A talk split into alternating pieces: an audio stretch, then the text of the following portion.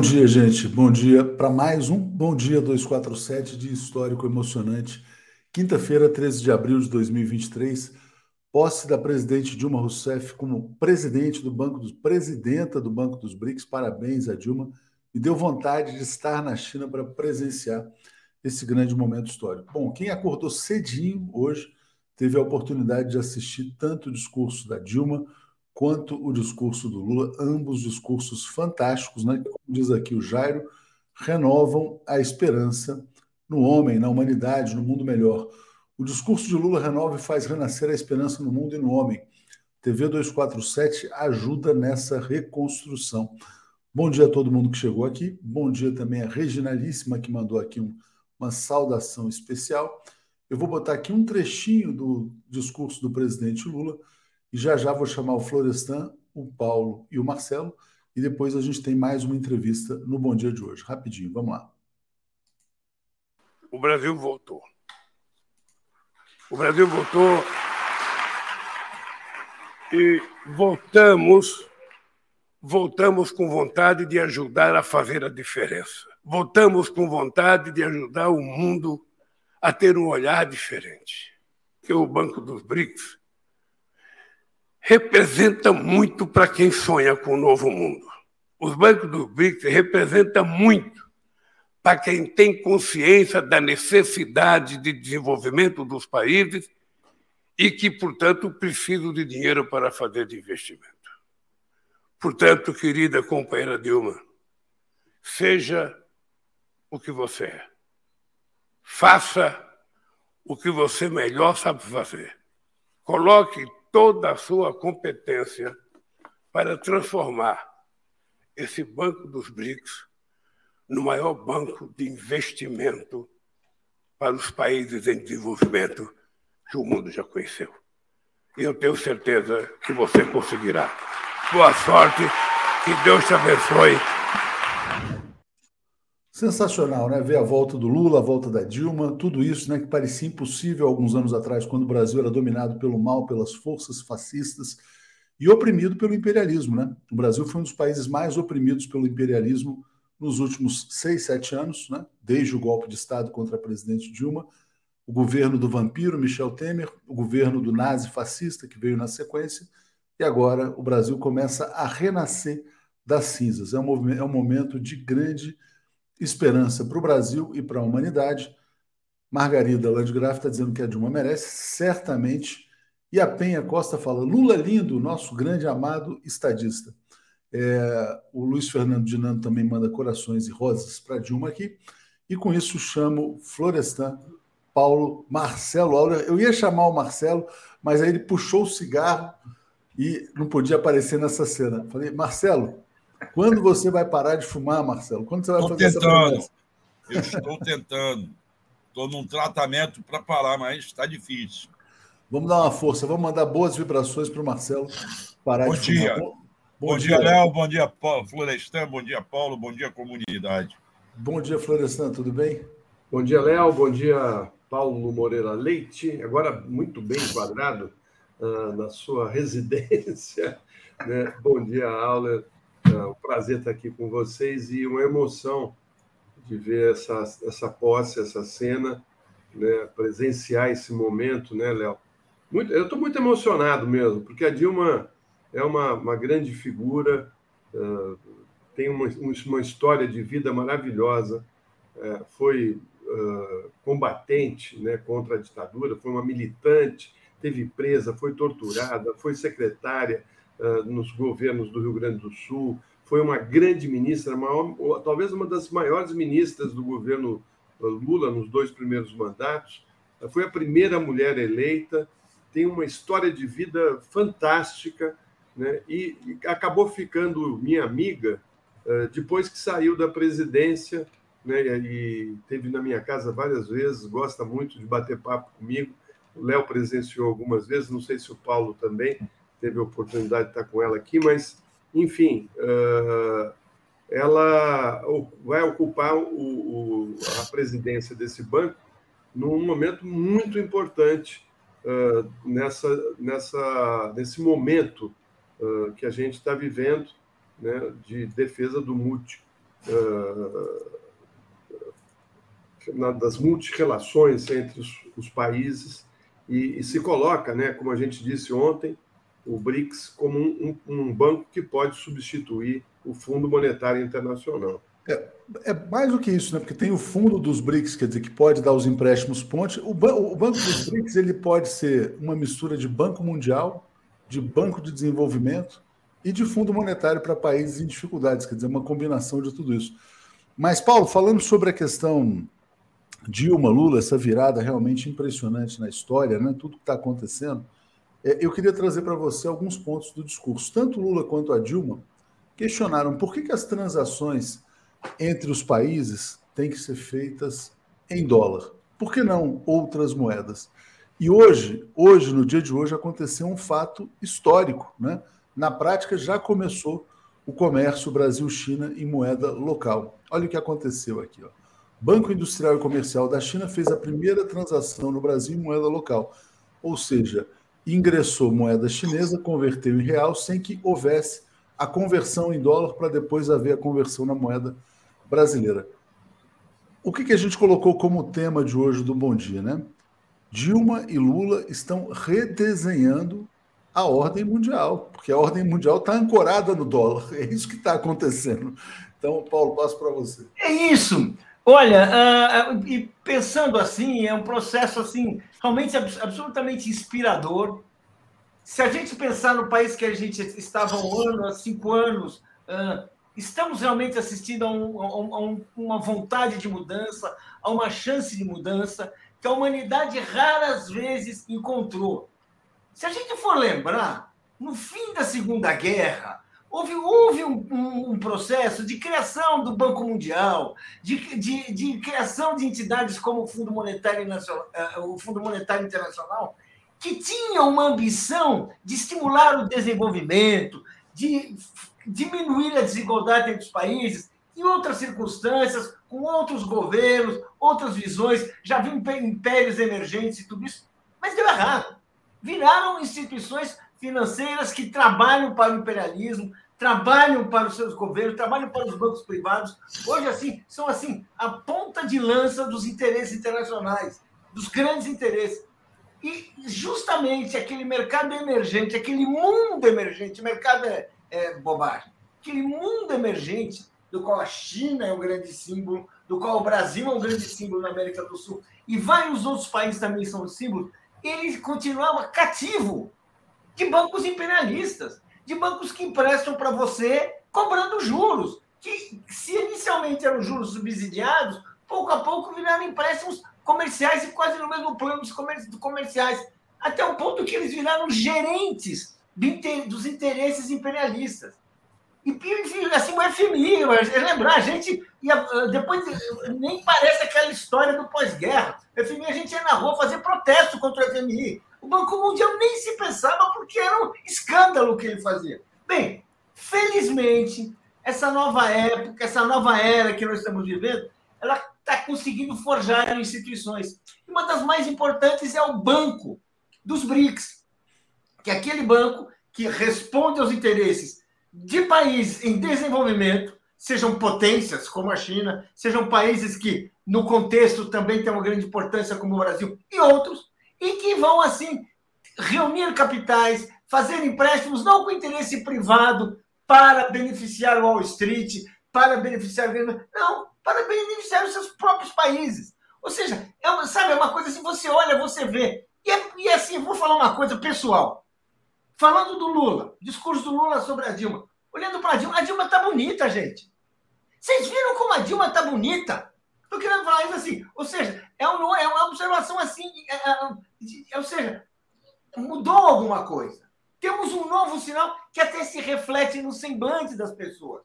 E agora, saindo dessa, dessa observação uh, e indo assim, é, realmente isso representa uma mudança no mercado financeiro internacional. E é uma mudança, pela primeira vez, a favor dos países em desenvolvimento, dê o nome que a gente quiser dar. A gente, esses países, inclusive nós, éramos até agora clientes daqueles bancos que assim sabotavam o nosso desenvolvimento com taxas de juros impagáveis com empréstimos condicionados. que eles condicionavam, inclusive, os nossos investimentos para sempre serem investimentos que atendessem aos seus interesses e não que atendessem aos interesses dos respectivos povos. Esse Banco dos BRICS abre essa possibilidade de mudança, num grau assim como nós nunca tivemos. Ou seja, o mundo está mudando e poucos sinais são tão importantes, tão promissores, porque tão promissores como um banco como esse. Olha, é, você falou um ponto importante, a Dilma está muito feliz, né? Quer dizer, e evidentemente a felicidade se expressa na sua aparência física. É, Marcelo, olhando para essa questão também do desenvolvimento, né? E a gente olha essa mudança do mundo que está acontecendo, como o Paulo falou, o Brasil, o Brasil uh, viveu durante muito tempo sob domínio do imperialismo. Né? Quando a gente olha a derrubada da Dilma e a prisão do Lula, tudo isso são fenômenos que fazem parte dessa opressão da ordem internacional anterior que está caindo. Tem uma nova ordem mundial surgindo. E nessa nova ordem mundial, o Lula é presidente e a Dilma é presidente do Banco dos BRICS. O imperialismo está fragilizado pelas guerras, por tudo que está acontecendo. Acabou de sair uma notícia aí: o PIB da Ucrânia caiu 30% no ano passado. É uma catástrofe humanitária o que está sendo feito. Né? Para quê? Para nada, porque a Rússia continua do mesmo jeito. Né? Então, a, a gente está vivendo essa transformação. O PIB, o PIB da Rússia está crescendo. É, está até crescendo, exatamente. Então, assim, deu errado, deu errado. Né? A intervenção no Brasil foi catastrófica. Né? O Brasil está renascendo das cinzas e agora se juntando à China. Vou te passar, só queria trazer uma informação adicional. Pode ser que na declaração conjunta Lula-Xi Jinping de amanhã saia o apoio da China ao Brasil como membro permanente do Conselho de Segurança das Nações Unidas o que pode colocar o Brasil numa nova condição, já com apoio de Rússia e China. Então, é, os BRICS querem essa nova ordem com o Brasil como protagonista. Diga, Marcelo. Marcelo, áudio, áudio, áudio. Agora... Posso apontar uma outra coisa que você passou batido? Por favor. Que está na primeira página do 247. A mudança é a visita também do Lula ao UAE. Há uma nova tecnologia que é chinesa e que os americanos tremem diante dela, a do 5G. E isso mostra que está havendo mudança completa. Olha só, apresenta soluções em telemedicina, educação e conectividade. E essa Huawei está toda pronta para chegar no Brasil. Nós tivemos, nós da BI, lá em 2019, 2020, uma conversa com o UAE, que nós íamos promover um curso para preparar jornalistas para as novas tecnologias. Aí eles tiveram que meter o pé no freio por causa do Bolsonaro. Eles disseram: não dá para a gente conversar com vocês agora, porque nós vamos disputar o 5G e vocês estão batendo no Bolsonaro. Claro, nós não vamos ser contra vocês baterem no Bolsonaro, mas nós não podemos nos aliar agora. A UAE já está querendo entrar no Brasil há muito tempo. Isso é um novo sinal. Não é sempre, não é sempre que aparece uma empresa com tecnologia avançada que ameaçou os Estados Unidos. Todos nós acompanhamos a perseguição que os americanos fizeram à, à chinesa por conta da tecnologia dela. Então você tem, ao falar de uma nova ordem mundial, não só política, mas também econômica. E é isso que o BRICS poderá desenvolver com essas relações comerciais, fugindo ao dólar, tal como a Rússia já faz com a China e a Rússia faz com países do Oriente Médio. Isso tudo está havendo um novo quadro mundial. Alguma coisa acontece na ordem mundial, não é isso que Caetano cantava? Eu acho que era Só Caetano. quando cruza o trem bala de Pequim a Xangai, né? Mais ou menos isso. É. Bom, estou assim, alguma coisa acontece no meu coração naquele trem bala, mais ou menos isso. Aliás, a gente espera que o Lula traga. Há uma nova bala. ordem mundial, é isso. A música é Há uma nova ordem mundial. É, ah, tem, ah, tem essa também, tem essa também. O engenheiro socialista está nos assistindo uh, em um celular chinês, né? Ontem a gente estava aqui, a gente entrevistou o Marco Fernandes, né? Muita expectativa, né, Florestante? Que também, além dessas visitas, tecnologia, 5G, já se fala em 6G, inclusive, é, a cooperação, Brasil no Conselho de Segurança, mas que a China traga muitos investimentos, né? publicamos uma matéria da Reuters sobre o tamanho do comércio Brasil-China. A China é 25% da exportação brasileira, metade do superávit comercial brasileiro. O Brasil tem um superávit de 30 bilhões de dólares por ano com a China, mas o Brasil quer investimentos, né? E nada seria mais simbólico nesse momento, a meu ver, do que os trens de altíssima velocidade. Florestan, para a gente fechar esse assunto e passar para os temas nacionais, que são muitos também, diga lá. Não, então, a, a, a China eh, já tem bem encaminhado né, a instalação de uma indústria automobilística uh, ligada aos carros elétricos, que vai se estabelecer ali na, em Camaçari, na Bahia, e simbolicamente onde era a fábrica da Ford que foi embora. Isso mostra, reflete bem o momento que a gente está vivendo. A China também tem interesse uh, em que o Brasil uh, faça parte né, da nova rota da seda, né, que a Argentina já, já entrou, e, e, e quem sabe né, a gente consiga fazer a, a estrada de ferro uh, que leve ao Oceano Pacífico, né, escoando a produção brasileira né, para levar esses produtos para a Ásia, principalmente num, num, percurso muito mais curto. O trem de alta velocidade já é uma realidade na China. Né? Uh, eles têm 20 mil quilômetros de, de, de, estrada de, de, de trem, uh, trem de altíssima velocidade. Né? O, o Marco Fernandes falou ontem que, que ele anda numa velocidade de 600 km por hora. 600 km é uma coisa incrível.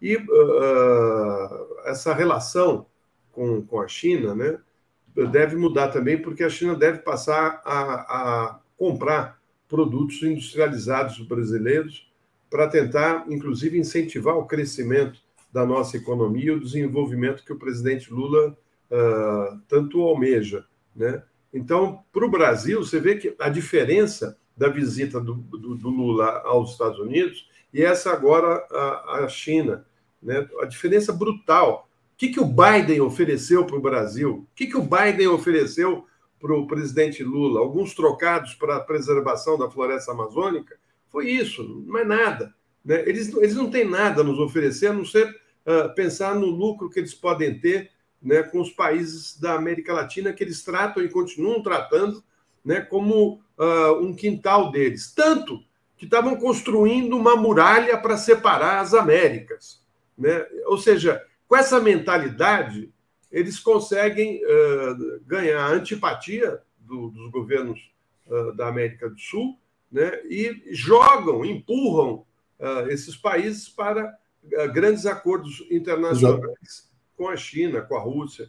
Enfim. Ex exatamente. O imperialismo está fazendo isso, quer dizer, está jogando todos os países para a órbita da China. O Olavo Lins está dizendo: Dilma, Lula e Xi, o tripé estadista na construção da paz e do desenvolvimento mundial. Bom, vamos entrar então nos temas desagradáveis, porém necessários aqui. Vamos falar do capetão, né? O capeta colocado no Brasil na presidência pela ordem imperialista para manter o Brasil como país subserviente, oprimido e dominado. Bom, a Procuradoria Eleitoral pede a inelegibilidade do capitão. Parece que ele vai perder os seus direitos políticos. Está vagabundiano, presidente do PL, ganha 42 mil por mês para não fazer nada.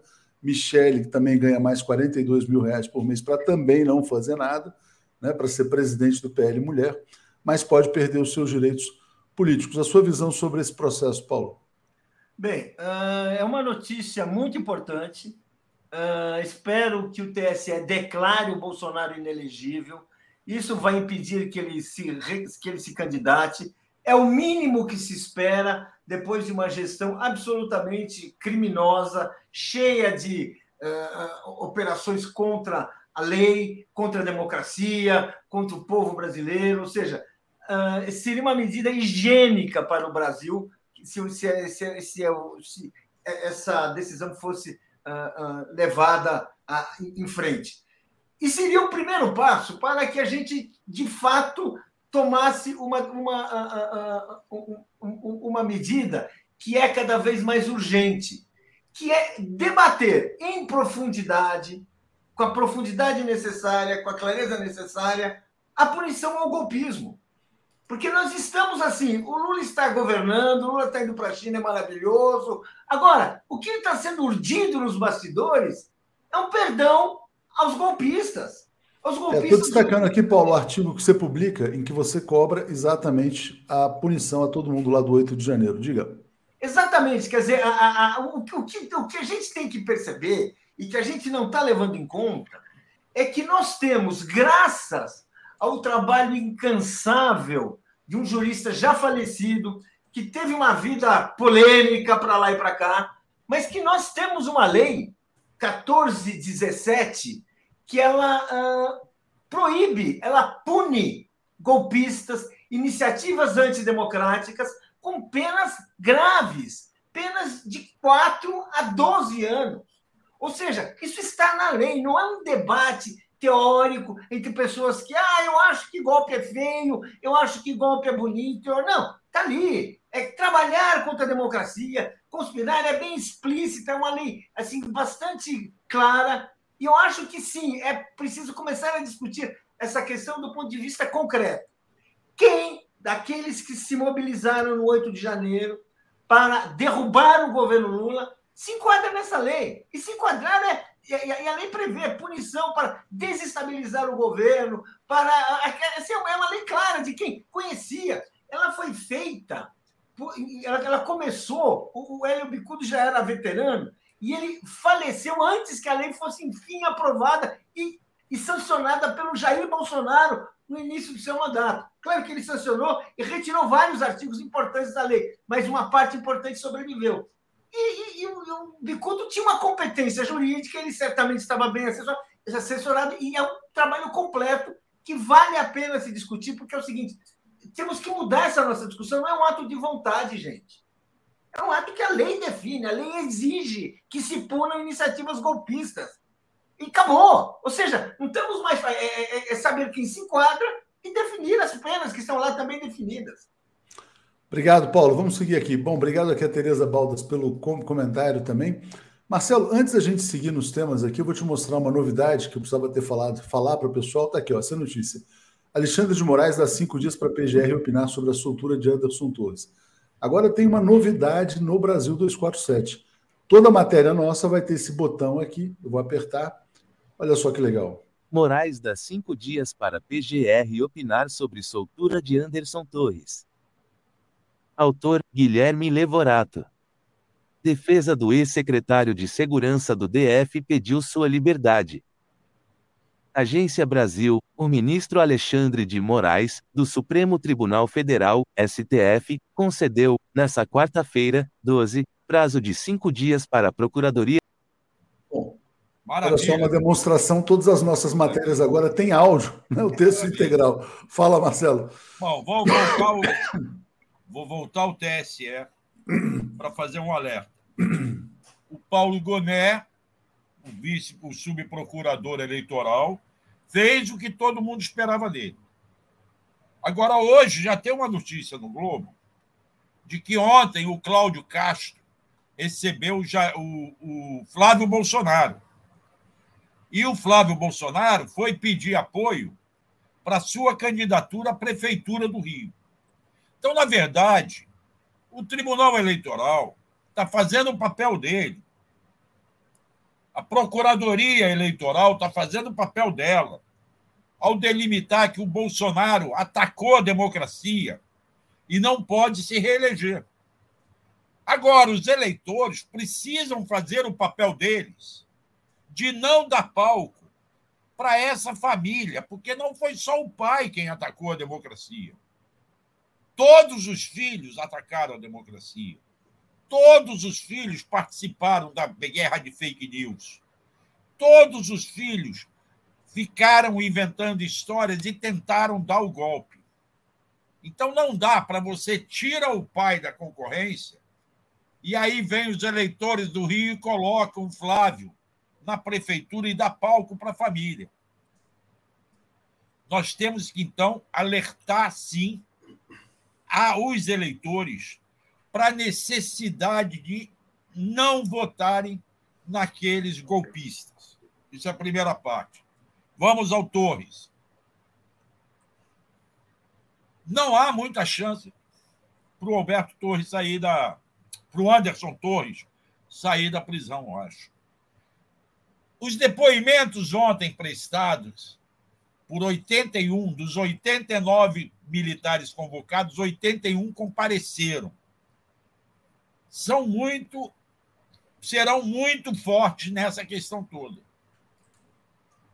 Se nós estamos vendo que houve beneplácito, benevolência é, dos militares, principalmente, eu acho, do comando militar do Planalto, o general Dutra, que começa a aparecer em algumas reportagens. Não, olha só, ele tentou, ele evitou, ele teve o apoio do Lula para não invadirem o, o acampamento na noite do dia 8, porque ia correr uma mortandade. Como uma mortandade? Estavam numa área militar. Como eles permaneceram com o acampamento de novembro, de final de novembro, até 8 de janeiro, e não fizeram nada? Como que a polícia militar teve lá antes para fazer uma limpa naquele acampamento e não deixaram entrar? Aquele acampamento caiu para 80, 90 pessoas num determinado dia daquela primeira semana de janeiro. E depois chegaram os ônibus e abriram o caminho para eles, e o Ibanês e ele. Então, vão tentar aliviar os militares. Não tem como. O mais grave o Léo, Paulo e Florestan, é que os dois generais que eram ligados ao GSI, ligados ao general Heleno, permaneceram no governo do Lula até 23 de janeiro. O general G. Dias, Gonçalves Dias, que assumiu o GSI, e vamos lembrar que no governo de transição, o único grupo que não foi criado na transição foi esse do GSI ele permaneceu, ele permitiu que o, a turma do Heleno permanecesse no GSI. Demorou a trocar. Por quê? Como que permitiram?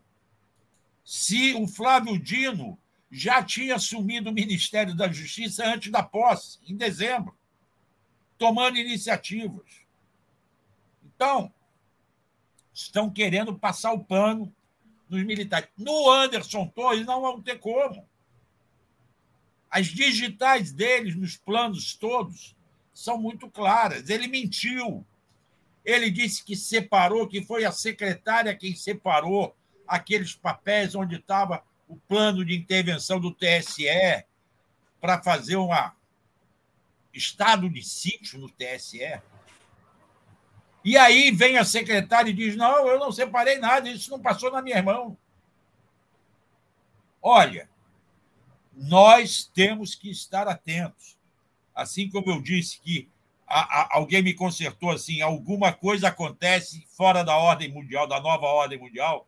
Agora eu lembro a outra música. É preciso estar atento e forte. É, Marcelo, só para voltar num ponto, uma informação adicional aqui, ó. A inelegibilidade do Bolsonaro seria por oito anos e o julgamento deve ocorrer dentro de um mês. Bárbara Arena ficou feliz aqui com o conteúdo em áudio, né? Muito legal, também estou muito contente com isso. E, Florestan, eu vou mudar aqui um pouco a pauta, mas antes rodando um vídeo do Flávio Dino. Vamos lá. Por que, que nós resolvemos fazer isso? Em face da gravidade da lesão ao direito à vida e à paz das famílias. Uma criança, uma, vale mais do que todos os termos de uso de todas as plataformas. E mais, independentemente da materialização dessas ameaças, nós estamos vendo em várias cidades do país tentativas que estão sendo frustradas, ora pela ação das autoridades educacionais, ora pela ação das autoridades policiais. O que mostra que nós precisamos de uma normatividade proporcionalmente mais rígida, a fim de garantir que nós tenhamos a cessação dessa prática nociva por intermédio da internet, por intermédio das redes sociais, porque esse tem sido o local em que estrutura o cometimento desses crimes.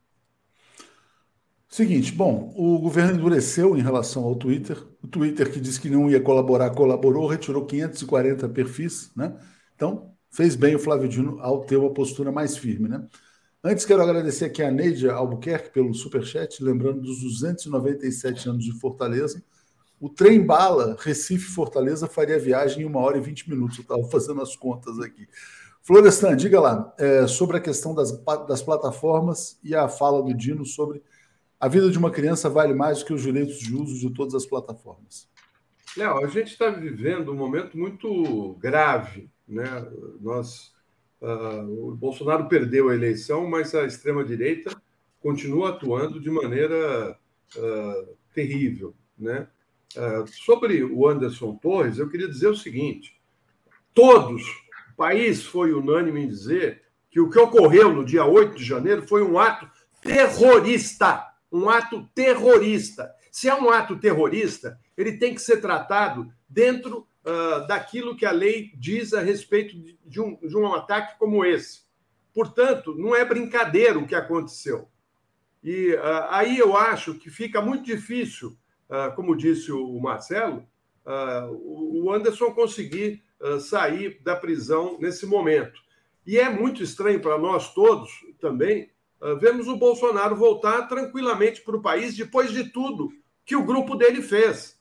Né? Aquelas manifestações na frente dos quartéis eram patrocinadas pelo grupo dele, com todo o apoio dele. Né? É muito estranho, depois de todos os ataques contra a democracia, contra as instituições, o sujeito voltar tranquilamente para o país. Né? Depois de 700 mil mortes pela Covid. Bem fez o Dino de ir para cima e falou: acabou a brincadeira. Eu tiro do ar. Se vocês não retirarem imediatamente uh, esses posts incentivando a agressão contra uh, uh, estudantes nas escolas, eu vou tirar do ar. Porque como é que você vai lidar com esse tipo de gente? Né? O, o, o, o Musk é, é amigo do, da família Bolsonaro, veio aqui para o Brasil, teve com ele, né? Aí queriam, ficar fora né, da, da, dessa discussão, não vão ficar. E, o governo não pode titubear, tem que ir para cima, Léo. E acho que foi corretíssima a ação do Dino, né? E você vê que o, o, o, a, o Twitter recuou rapidinho, rapidinho. Agora, não é só a, a rede social, viu? A, a, as redes de mensagem também uh, são um problema sério para o Brasil, porque é através das redes de mensagens, uh, WhatsApp, Telegram, que essas uh, notícias, essas fake news, essa desinformação, esse discurso de ódio, é, é, é, esse discurso de amedrontar a população, ele é feito de uma maneira mais livre, sem nenhum controle. Né? Quantas pessoas não estão recebendo nesse momento mensagens de que a escola do filho uh, uh, vai ser atacada. Né? Quantos professores estão deixando de ir na escola com medo de, de uma agressão que é promovida pela essa extrema-direita, por esse grupo terrorista? Nós temos que agir rapidamente e de maneira enérgica, inclusive com os golpistas. Deixa eu agradecer aqui, Paulo, Marcelo. A gente vai seguir aqui com uma entrevista, por isso a gente antecipou. Se vocês quiserem dar uma palavrinha final, diga, Paulo. Marcelo. Eu só queria celebrar, junto com essa iniciativa do, do, do Dino, do ministro Dino, celebrar uma atitude semelhante, anunci... confirmada ontem pelo ministro Alexandre Moraes, que desligou um sinal e impediu também que uma rede social continuasse penetrando no Brasil, como se aqui fosse a casa da mãe Joana. Como se a internet, como se as redes sociais brasileiras fossem qualquer coisa que você vai lá e, e faz o que você quer. Foi, essa afirmação do Alexandre Moraes é, foi, foi importante. Ele explicou isso muito bem ontem à noite. Gostei de ver do, dessa atitude do Dino, porque se não parece que a gente, assim, nós viramos reféns dos criminosos que têm grandes, que tem grandes sinais, que têm torres de transmissão, que fazem o que quer na nação brasileira. Não, isso é muito importante. Estou feliz com isso. É mais uma afirmação da nossa soberania que nunca pode ser desprezada. É, Paulo, rapidinho, deixa eu só trazer comentários aqui, antes de chamar os nossos convidados. É a Daniela de Santos dizendo: tornar Bolsonaro apenas inelegível é como libertar o maníaco da creche, dizendo não faça mais isso. Né? Uh, de férias dizendo: sem anistia, poderosos não podem ser poupados. Zé Arnulfo, alguma coisa está fora da ordem mundial. Jarte Dunan, a maçonaria sacrificou um cavalo, Eduardo Cunha, depois de muito tempo protegendo seus meliantes. Não creio que vá sacrificar a rainha Bolsonaro. Sebastião, bom dia, Léo, comunidade. Auler deve conhecer o trem de levitação com utilização de hidrogênio, mais eficiente que o sistema de bobinas. O FRJ, COP linha do fundão, né? É, obrigado ao Paulo Miranda também, falando sobre fora da ordem mundial. E a Marisa Bergmeister, falar Deus te abençoe numa cerimônia de Estado não tem cabimento, principalmente na China. Mas, enfim, diga lá, Marcelo, só para a gente fechar aqui e avançar no bom dia. Não, é isso. Eu acho que o Dino está batendo na tecla certa. Tanto que obrigou o Twitter a voltar atrás. Agora, eu volto a alertar, como eu fiz ontem, no Bom Dia e no Boa Noite, a comunidade. Nós não podemos dar asa a essas ameaças. Não repassem essas mensagens. Não acreditem nelas. Tem muita coisa só para criar o pânico, que é feita pela direita. A direita está aproveitando de algumas situações de fato para espalhar o pânico de uma forma em geral. Nós não podemos entrar nesse jogo. É isso. Maravilha, gente. Obrigado. Deixa eu trazer então o nosso convidado. Obrigado, Paulo. Obrigado, Marcelo. A gente segue Obrigado. aqui depois. Valeu. Bom, trazendo então o Henrique Fontana, secretário-geral do Partido dos Trabalhadores. Bom dia, Fontana, tudo bem? Está nos escutando bem? Acho que ele está com um problema de áudio, Florestan. É. Alô, alô? Alô, Henrique Fontana. Fontana. Tudo bem? Está nos ouvindo? Não, ele não está nos escutando. Deve ser tá a saída do computador. Acho é melhor sair e entrar de novo, né? É, sai e volta, né? Acho que vamos ver se ele, se ele consegue se reconectar. É, Deixa eu ver se a gente consegue tê-lo de volta aqui, rapidinho. Deixa eu só mandar uma mensagem. É, reconectar ou usar uh, outro aparelho. Deve ser a saída que a gente faz aqui ao vivo. Pronto. É, na projeção é o seguinte, dizer, seria interessante, vamos ver se ele consegue, mas é importante. Eu não sei se você viu ontem, o Arthur Lira formou um blocão de 175 deputados, né? nesse bloco dos 175 deputados. É, colocou, inclusive, partidos da base do governo. É, o PDT, o PSB. Não vai ser fácil a governabilidade para o governo Lula, né, na volta da China. Vamos deixar o Paulo. Paulo não saiu, o Paulo está aqui presente. Oi, Paulo, tudo bem? Tudo. Se... É, tá, tá, aqui. É que a gente tinha combinado de fazer uma entrevista com o Henrique Fontana, tá. mas ele estava com problema no áudio. Mas fica aqui com a gente e a gente estava falando desse blocão formado. Eu vou botar a notícia aqui na tela, hum. passando hum. para você aqui, Florestan. O Lira joga muito pesado, né? E não, vai, não foi para a China, na verdade, e vai uh, vamos dizer assim, vai mostrar as garras quando o presidente Lula voltar da China. Está aqui, Florestan. 175 deputados federais. Vamos ver se o Fontana. Fontana está aqui, vamos ver se ele vai nos escutar agora. Bom dia, Fontana, tudo bem? Bom, bom dia, Leonardo. Bom dia a todos os internautas na né, 247. Bom dia ao Florestan. Paulo Moreira Leite está com a gente também. Muito obrigado, bom, Paulo. Demorou tanto que me abriu uma vaga para mim. Agora eu tô... Abri uma vaga para o Paulo aqui. É, é, é, é uma, é uma alegria. O Paulo, é uma alegria, uma honra. Se deu um problema técnico e permitiu estar junto contigo nesse bate-papo, eu fico ainda mais feliz de estar no 247. Também bem bom reencontrar o Florestan.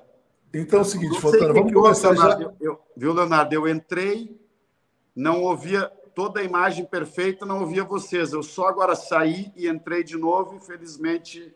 É, são coisas certo. da tecnologia aí. Mas a gente já bota essa notícia aqui no ar. Uh, peraí, deixa eu botar um corte melhor essa aqui, ó. PP, partido de, de, partido de Arthur Lira, mostra força e monta bloco com 175 deputados. Inclusive juntando PDT, PSB. Como é que está sendo a governabilidade do governo Lula? E eu te peço também para falar, é, Fontana, sobre a relação do PT com o governo nesse cenário difícil no Congresso? Diga lá. Não, a relação do PT com o governo é ótima, né? O governo, evidentemente, nós temos o, o, presidente da República. Um pouco mais para a esquerda também, né? Só para. É, o que, o que, que eu penso, Leonardo? Ontem, inclusive, nós tivemos duas reuniões, a presidenta Gleisi e eu, eh, com o presidente do PSB, Carlos Siqueira, e também fomos fazer uma conversa com o presidente licenciado do PDT, que hoje é nosso ministro da Previdência, o Carlos Lupe. Né? Primeiro, nós, nós partimos do pressuposto, Paulo, estamos trabalhando, o PT e eu como secretário-geral, a presidenta Gleisi, para compor uma aliança estratégica com esses, especialmente com esses sete partidos que compõem a esquerda e a centro-esquerda brasileira. Né? E aí eu incluo a nossa federação, PT, PCdoB e PV, a Federação PSOL e Rede, o PDT e o PSB. Aqui um parênteses rápido, né? Lógico que eu preferia ter feito um bloco dentro da Câmara com esses sete partidos pelo menos juntos. Mas a lógica interna da Câmara, e eu estive lá há 24 anos, fui deputado federal por seis mandatos, ela tem questões que se diferenciam da relação entre os partidos e da disputa, vamos dizer assim, né, de acúmulo de posições e de eleições fora da Câmara. Né? Então, este bloco que foi montado ontem, ele faz parte ali de uma disputa interna na Câmara, e o PSB e o PDT tomaram a decisão de compor esse bloco e nós, evidentemente, compreendemos isso com naturalidade. Agora, o nosso objetivo é, de um lado, aglutinar esta aliança estratégica de sete partidos e, na outra ponta, Leonardo e internautas 247, uh, trabalhar para isolar e enfraquecer a extrema-direita. Então, esta aliança estratégica nossa, que é, no fundo, a relação que se dá dentro do governo vão ter deputados de cada um desses partidos de centro, porque aqui é bom que se diga, as alianças são feitas com esses partidos ao centro e à centro-direita, mas dificilmente um partido desses tem a bancada inteira apoiando o governo. Né? O, o, usual que nós aprendemos ao longo do tempo é que um conjunto de deputados desses partidos terminam estabelecendo este compromisso como base de apoio do governo. A governabilidade, por óbvio, ela é muito desafiadora. O Lula volta a governar o país, a esquerda volta a liderar né, uma coalizão que enfrentou tudo que nós conhecemos. Agora, a minha leitura, e eu imagino que acompanho né, as falas de vocês em diversos programas, é de vocês também, e espero que seja da maioria dos nossos internautas, é que a extrema-direita continua tendo força no país. Nós temos mais força que a extrema-direita, ganhamos a eleição, estamos mudando o país e vamos reconstruir o país, mas temos que estar muito atentos. E, portanto, esta governabilidade, ela precisa estabilizar uma base de sustentação do nosso governo na Câmara que nos permita é, começar e, e, mais do que começar, ampliar a entrega de melhorias na economia brasileira, porque esses primeiros 100 dias, eles foram muito bons do meu ponto de vista. O Brasil, em primeiro lugar, dá todos os sinais e, e consegue recolocar na ordem o funcionamento das instituições do país. Nós recuperamos um conjunto de programas que são fundamentais para combater desigualdades sociais, para começar a melhorar a qualidade de vida né, do povo brasileiro.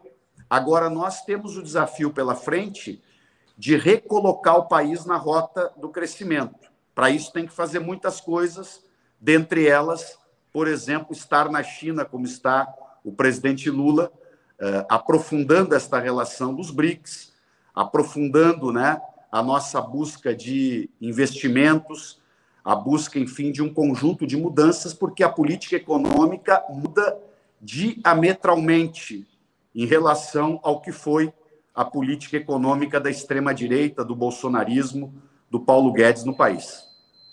É, Fontana, obrigado. Vou passar para o Florestan, muito importante essa sua introdução. Você fala do peso da extrema-direita no Brasil. A gente vê, inclusive, um peso até desproporcional da extrema-direita no Congresso, né? o que tem chamado muito a atenção da, dos leitores, telespectadores nos últimos dias é a desqualificação do parlamento brasileiro. Como caiu o nível, né? Quando a gente viu na audiência do Flávio Dino, do Silvio Almeida, uma bancada de extrema-direita totalmente incivilizada. Então, faço só esse comentário, passo para o Florestan e depois para o Paulo. Diga, Florestan. Não, então, a minha questão era justamente né, nessa área, Léo. Mudou muito a relação uh, do, do, parlamento com o, o, governo, porque você tem uma boa parte da bancada que foi eleita uh, que está ali não para fazer projetos ou pensar caminhos ou soluções de políticas públicas para o Brasil. Está ali para tentar uh, destruir o adversário, às vezes até fisicamente, até ameaças físicas a gente escuta hoje dentro daquele parlamento.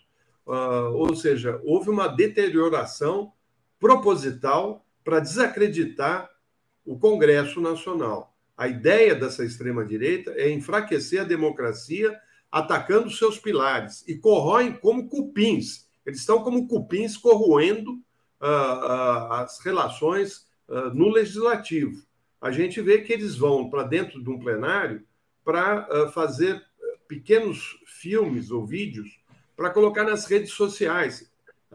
isso a gente viu na audiência do Dino. O sujeito estava com a bandeira aqui, ele não estava fazendo nenhuma questão importante para o ministro. Ele estava ali querendo ser gravado para jogar nas redes a desinformação. Como é que vai ser possível para um governo estabelecer uma lógica dentro de, de, um parlamento que está uh, dividido dessa maneira? Né? Porque você tem ali parlamentares sérios da direita, do centro, da esquerda, mas tem um grupo grande, significativo, de extremistas que jogam na desconstrução da democracia. Que tipo de comunicação vocês pretendem fazer? Porque eu estou vendo que os parlamentares da, da, da, da, esquerda e da centro-esquerda não estão tão uh, preparados para enfrentar esse tipo de, de, de, relação. Como é que isso se coloca para vocês? A gente está na era do deputado lacrador, viu, Fontana? O deputado que vai lá para lacrar. Quer dizer, é uma coisa muito estranha. Diga. Isso. Então, Leonardo, eu, eu acho que isso que o Florestan propõe aqui para a gente refletir rapidamente, né, é, é o, o centro né, do, do, do, do processo de corrosão da democracia no mundo.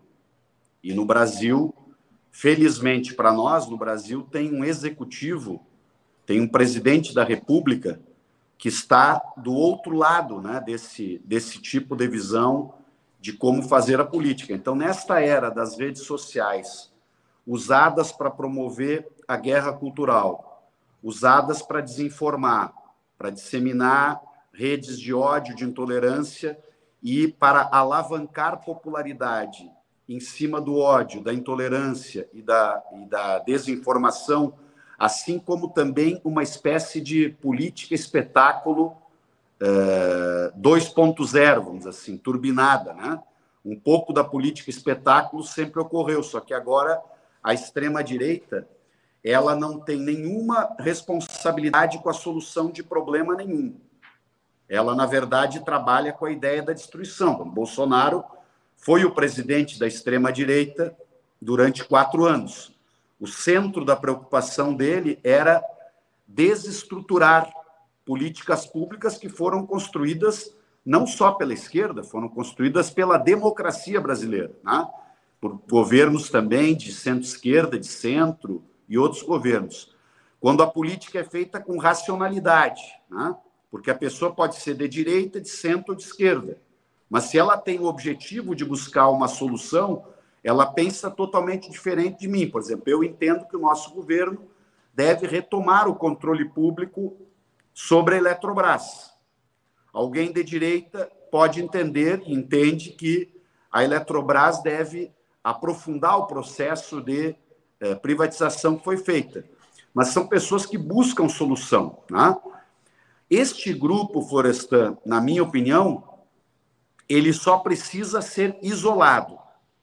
E a esquerda também precisa aprender ainda bastante. Eu estou né, aprendendo, estou estudando, estou lendo, né, eh, vocês têm um acúmulo, inclusive, maior, porque são especialistas na área de comunicação, mas a esquerda tem que aprender eh, bastante sobre fazer política na era das redes sociais. Né? Por exemplo, como ter pautas centrais, fundamentais, dar visibilidade para essas pautas, ter cuidado para não responder uh, às provocações desta extrema-direita que le levam o jogo político né, para um cenário eh, que, obviamente, interessa mais a eles do que a nós. Eu não estou dizendo para os meus amigos que estão aqui, apoiadores do governo Lula, apoiadores da democracia que estão aqui no 247 agora conosco, ah, nesse início de manhã, para que eles deixem sem resposta, por exemplo, algo que incomoda eles. Respondam, disputem nas redes, mas respondam e disputem não para falar com estes 25% dos mais fanatizados neste momento por narrativas uh, que nós conhecemos, né, narrativas da desinformação que capturam uma parte da extrema-direita.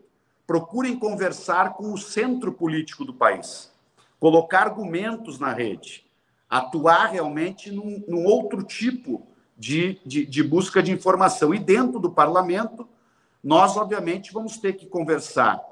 Primeiro, sempre né, unificar, como eu falei, eh, este, eh, esta aliança estratégica desses uh, sete partidos da esquerda e centro-esquerda do país e conversar, sim, muito e dialogar e negociar com base em princípios adequados com estes deputados de centro e de direita que tenham o compromisso de preservar a democracia e combater este extremismo, né, do ódio, da violência, da, da, da, da desconstrução da política. Aliás, não é o nosso assunto de hoje, mas vou deixar como uma sugestão de pauta, Leonardo, para um outro encontro aí nosso, né?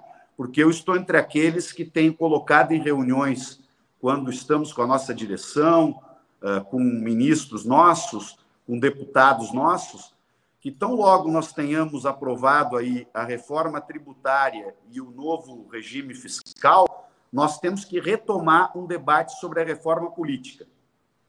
Porque a maneira né, de alterar a qualidade do, do, do, do, nosso parlamento passa por uma reforma política.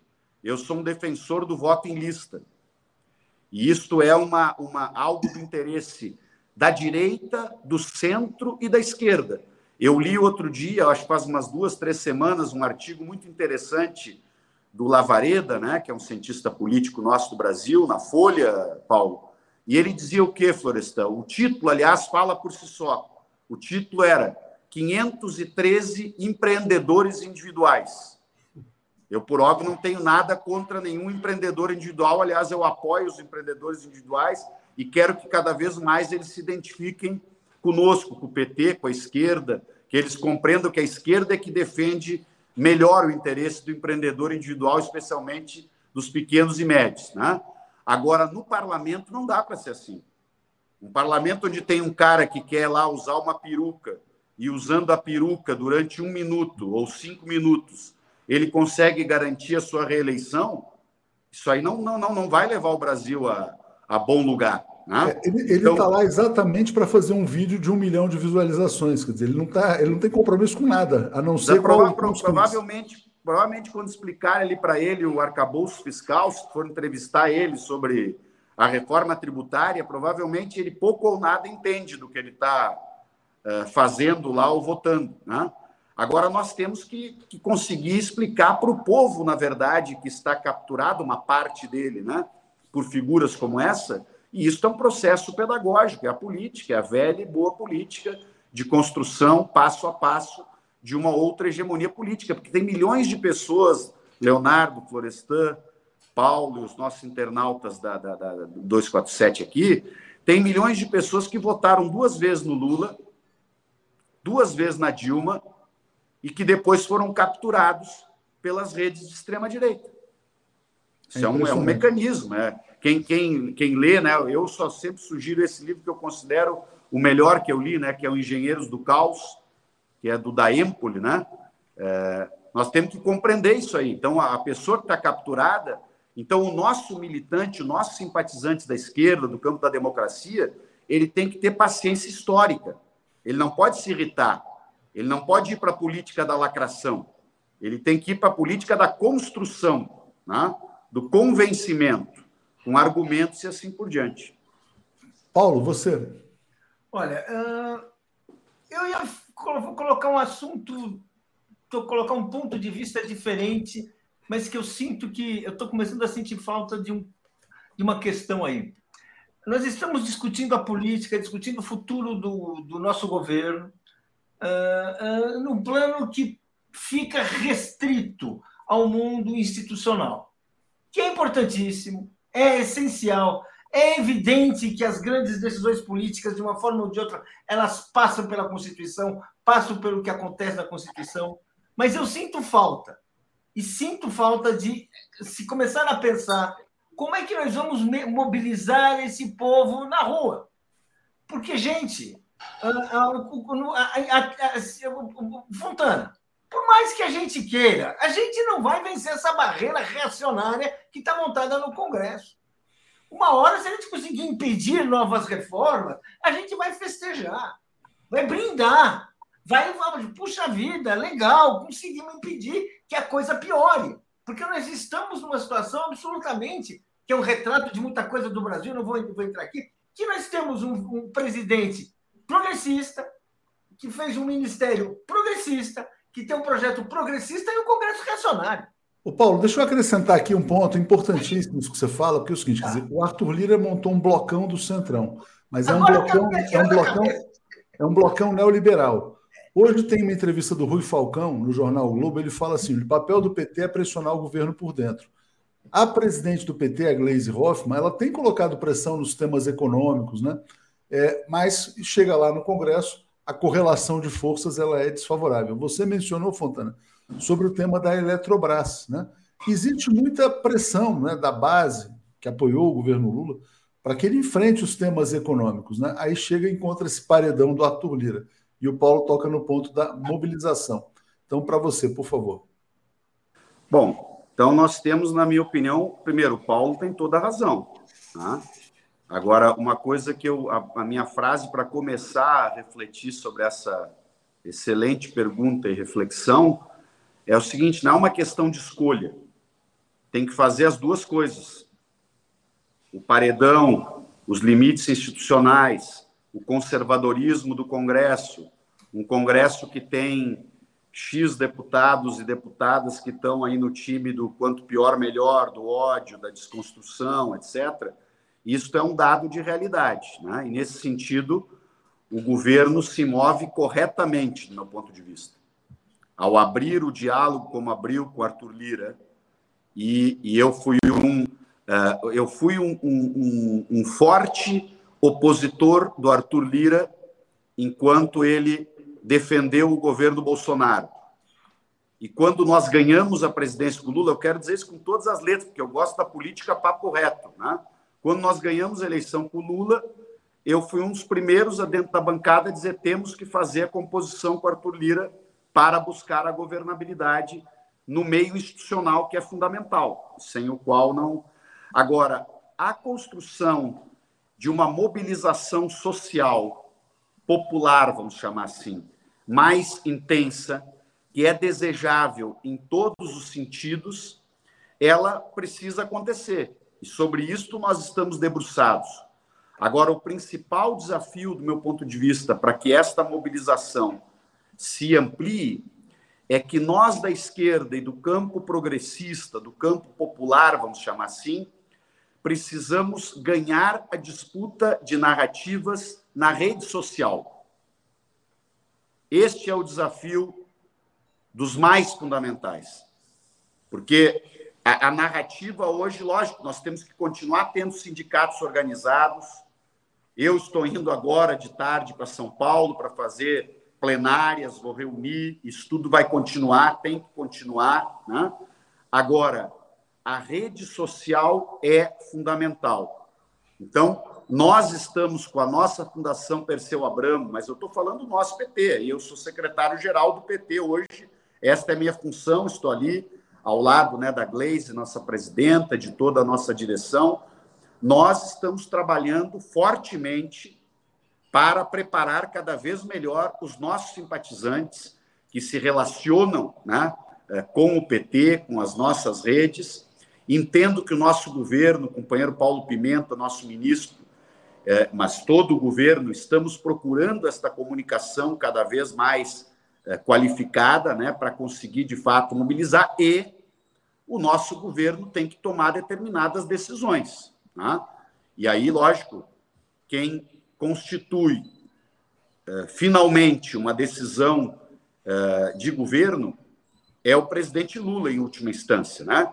Então, por exemplo, quando essa questão da Eletrobras, né, que é, é, um do, é um exemplo que eu estou trazendo hoje aqui, eu entendo que nós devemos desencadear o quanto antes um, uh, o, o, o, vamos chamar que já que a palavra arcabouço está na moda, né, Léo? Ah, tem gente, pô, mas que palavra complicada essa aí, tal. mas nós temos que definir qual é o arcabouço da retomada do controle público sobre a Eletrobras, dentro da regra do jogo, né? é, sabendo que algumas coisas terão que passar é, pelo parlamento, porque é um mau negócio para o Brasil. O problema é esse que eu quero colocar. Na nossa narrativa não tem que ser só a narrativa privatização é, versus não privatização. É o interesse das pessoas, né? Então, ter o controle público sobre a Eletrobras é fundamental para desenvolver o Brasil, para melhorar, para crescer o país. Né? É, eu, é, é, eu estive recentemente né, na, na Rússia, atendendo a um convite do, do Partido Rússia Unida para uma reunião com partidos de diferentes partes do mundo. Né? Quer dizer, o, o debate hoje, por exemplo, que tem a ver com a visita do presidente Lula, que está lá fazendo a China, né? De fortalecimento dos BRICS e de fortalecimento de uma economia onde não haja uma dependência exclusiva do dólar para fazer a troca de mercadorias, é algo muito importante para o Brasil. Então, tudo isso nós temos que trabalhar e, para tudo isso, a gente tem que mobilizar a sociedade brasileira. Agora, uma coisa importante que eu tenho dito é que nós temos que perseguir, estamos perseguindo, né, com, todo, com toda a precisão temos que perseguir o crescimento econômico. Por isso que o presidente Lula está coberto de razão quando ele diz mil vezes, e quando alguém do mercado financeiro se irrita com a fala dele, eu peço para ele, presidente, repita mais duas mil vezes que um juro de 13,75 na economia brasileira é um absurdo, é um escândalo, é um erro técnico e de política econômica, já que o pessoal do, do, do, do do mundo financeirizado gosta muito de dizer que a economia é uma questão técnica. Então, eu só para provocar eles vou dizer aqui no 247. Tecnicamente, está errado. Estou ironizando, estou brincando, porque não é tecnicamente que se define uma taxa de juros, né? Mas tecnicamente está errado uma taxa de juro de 13,75 numa economia como a brasileira. Totalmente. totalmente. Já está virando consenso até entre os liberais.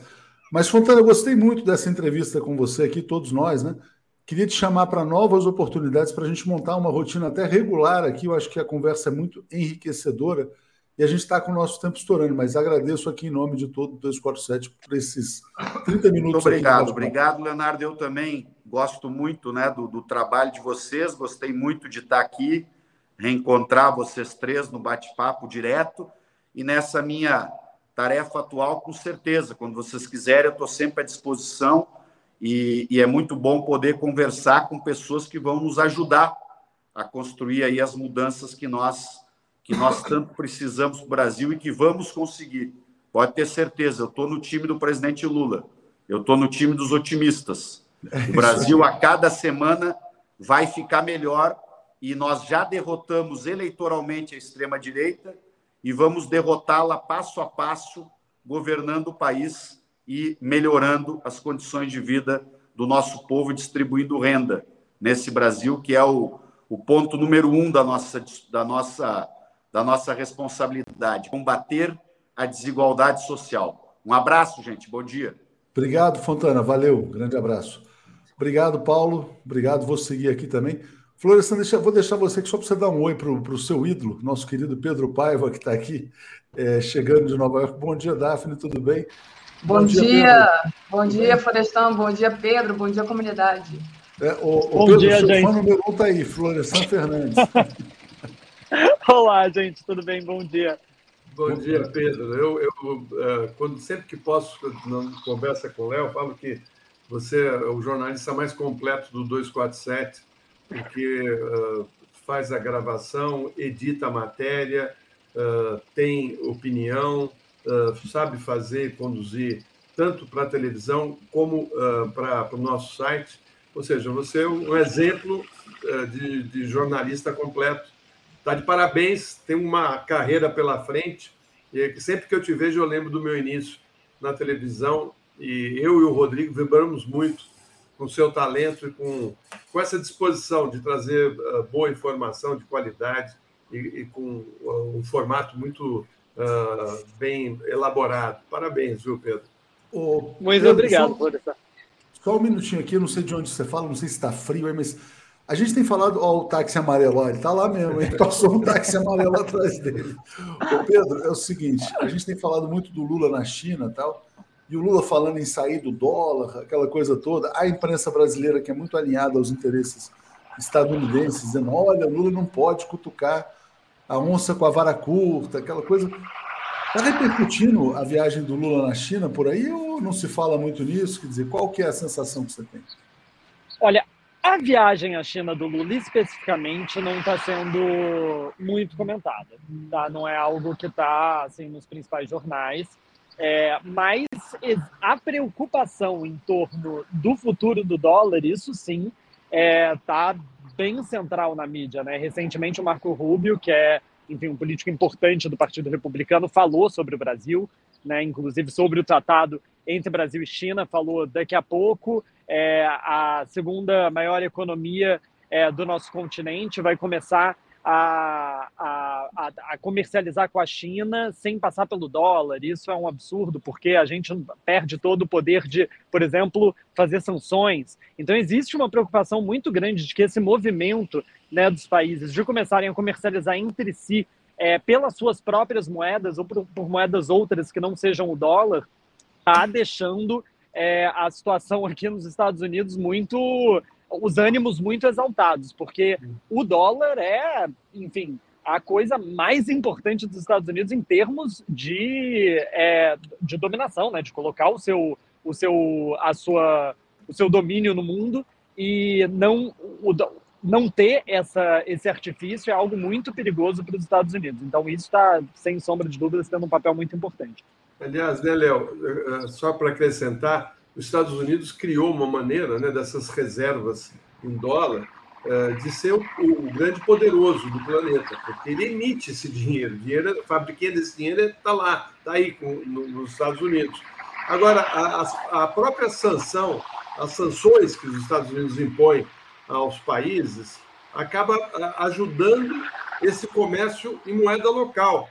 Né? O, o, o Celso Amorim falou isso para mim antes de embarcar para a China, que os, o próprio Estados Unidos dá um tiro no pé, porque é. ele, os países que querem negociar com Cuba, Venezuela, Irã, Rússia, acabam negociando em moeda local, porque se, se sofrer uma sanção, né, o dinheiro fica retido, se for em dólar. Se não for em dólar, eles não podem fazer nada. Ou seja, eles estão numa, num beco sem saída, viu? É, isso é um assunto que deve estar sendo aprofundado aí, não está, não? É, deixa eu só, eu vou sair aqui, eu vou me despedir de vocês. Então, desejando aí um bom dia, Pedro, Daphne, não sei se Florestan fica ou sai. Eu só fico para escutar sair. a resposta dele. Daqui a pouco estou saindo. Sim, sem sombra de dúvidas, mas tem a preocupação também de não poder é, aplicar sanções. Então, é uma sinuca de bico, na verdade né? Porque é, é, é óbvio, né? É um tiro no pé.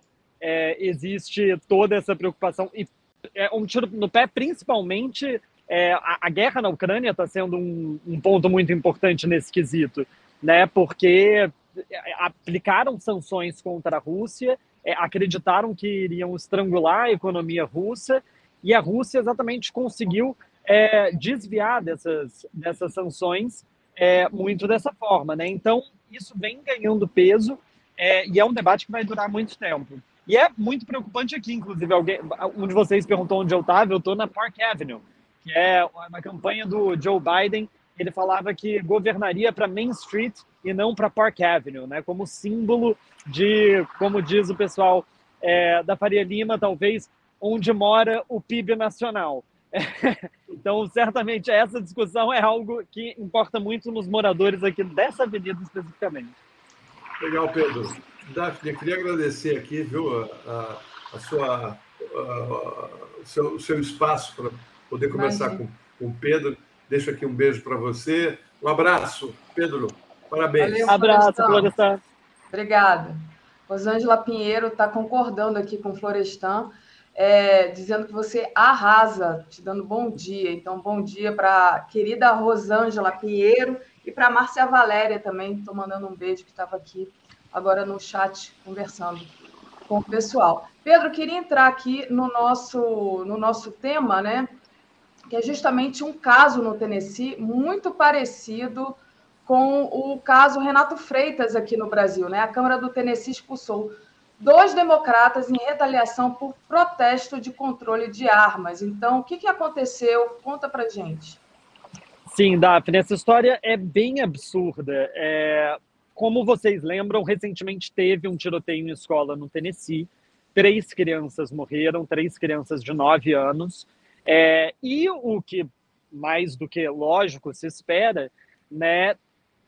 Deputados trouxeram para o debate na Câmara Estadual do Tennessee o debate sobre o controle de armas. Né?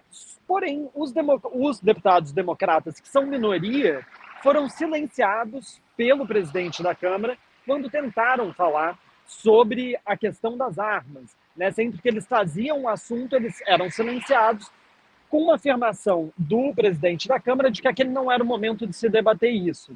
Quando é o momento? Né? Então, três deputados três deputados democratas, que são esses que estão na imagem, que é o Justin Jones, o Justin Pearson e a Gloria Johnson, eles fizeram uma manifestação dentro do plenário, né? Exigindo que aquilo fosse colocado em debate, para que se falasse sobre a regulamentação da venda de armas no, no Estado. O que aconteceu como consequência disso foi a maioria republicana simplesmente expulsou os dois deputados por quebra de decoro parlamentar. A terceira deputada, Gloria Jones, ela escapou da expulsão por pouco, é, e aí, obviamente, começou a ser feito um grande debate de qual peso que o racismo teve nessa decisão. Né? Ela mesma, Gloria Jones, é, afirmou que ela só não foi expulsa porque ela não era uma jovem política negra, e sim uma, uma mulher branca de 60 anos. É, e, enfim, obviamente isso se transformou num grande tema, né? eles, inclusive, e, e outros políticos democratas, né, afirmaram que a expulsão acabou ganhando mais peso do que a própria discussão sobre as armas. Eles pediram para que manifestantes fossem para frente da Câmara Estadual, é, não em defesa deles, mas sim em defesa da regulamentação das armas. E, obviamente, isso acabou saindo muito mal para os republicanos, né, porque eles foram expulsos, é, a vaga deles foi tida como vaga, é, com uma, uma, vaga sem, não ocupada, né, porque aqui nos Estados Unidos não existe suplência. É, então, o que aconteceu foi a Câmara de Vereadores de Nashville, porque os distritos desses dois deputados expulsos em Nashville, que é a maior cidade do Tennessee, votou para que eles fossem recolocados na Câmara Estadual e eles estão de volta agora na Câmara Estadual do Tennessee. Então acabou que foi um grande tiro no pé dos republicanos, porque deu mais evidência para eles, mais evidência para o que eles tinham a dizer, mas é uma história muito absurda e lembra muito a história do, do vereador Renato de Curitiba, que também foi é, teve o, o, seu mandato cassado, né, por simplesmente se manifestar. É, é uma história muito absurda e também, né, jovens políticos negros. Legal. Pedro, um outro é, tema que foi um escândalo aí foi justamente a, o caso do Clarence Thomas, né? Você me falou que ele é o juiz mais conservador da Suprema Corte e descobriram que ele recebe há muitos anos favores de um dos maiores doadores de campanha dos republicanos, né? É, queria que você explicasse esse caso para a gente, enquanto eu coloco a foto do Clarence Thomas aqui na tela. Primeiro, explicar para vocês quem é o Clarence Thomas. Né? O Clarence Thomas é um juiz da Suprema Corte que foi indicado pelo George Bush pai. Tá? Então, ele está há muitos anos é, no, na Suprema Corte. É, a vaga na, na Suprema Corte ela é vitalícia né, nos Estados Unidos, é até a pessoa querer ou até a pessoa morrer, ela é juiz da Suprema Corte. É, e o Clarence Thomas, nos últimos pelo menos 25 anos, vem recebendo presentes, digamos, não que não são singelos, do Harlan Crow. Né? Isso foi descoberto por uma reportagem investigativa aqui nos Estados Unidos. E dentre esses presentes que o Clarence Thomas ganhou, vem viagens no jatinho particular desse bilionário doador de campanha republicano, é, férias na mansão desse doador é, numa região montanhosa aqui de Nova York, teve até férias na Indonésia, paga, com iate e tudo, voo particular, iate, férias na Indonésia, que se fosse, se fosse paga, é, custaria meio milhão de dólares. Nossa. Então, não são exatamente. E o salário do Clarence Thomas como juiz da Suprema Corte é, não é nem de 300 mil dólares ao ano. Tá? Então, é, absolutamente não, não é uma doação singela. Né? Isso é uma prática que se repete pelo menos nos últimos 25 anos. É, que, diga-se de passagem, né, não, é, segundo ele, é uma grande amizade. Ele e a esposa são grandes amigos do Harlan Crow e da esposa dele, é, mas essa amizade começou depois que ele se tornou um juiz da Suprema Corte. E desde os anos 70, no fim dos anos 70, por causa de Watergate, é, se criou uma lei de que deputados, juízes é, da Suprema Corte, eles precisam tornar públicos é, dados financeiros, inclusive o recebimento de presentes, tá? E ele afirmou que ele achava que não deveria ter tornado esses dados públicos porque o Harlan Crow era um amigo e que ele tinha aprendido assim quando ele entrou para a Suprema Corte dos seus pares mais antigos que falaram com ele que não precisava declarar esse tipo de coisa. Mas a lei agora obriga você a declarar qualquer presente acima de 415 dólares. Convenhamos, meio milhão de dólares é bem acima desse valor, né? E aí os democratas estão falando sobre cassação do mandato dele.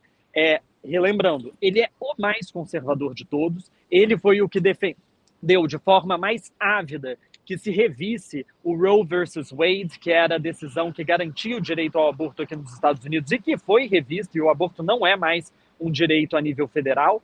Ele escreveu nessa época né, um, um, um texto, um, meio que um manifesto na defesa de que outras decisões tomadas pela Suprema Corte também fossem revistas, como o direito ao casamento igualitário.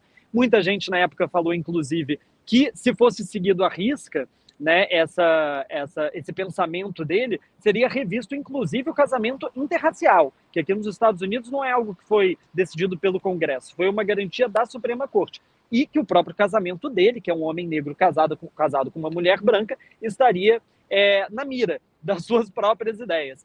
Então, mas os democratas estão falando impeachment, mas é muito pouco provável, né?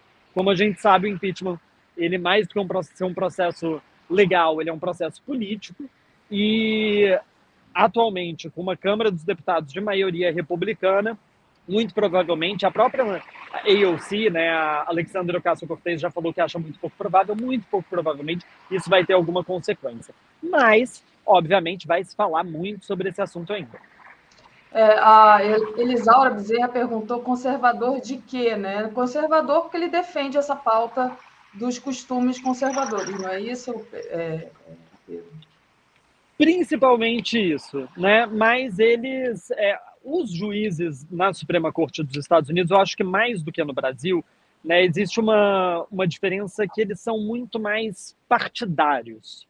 É, o, o, os juízes é, é escolhidos por, por presidentes republicanos, eles tendem não só a defender ideias mais conservadoras em termos de costume, como eles tendem a ser mais duros com os democratas e vice-versa.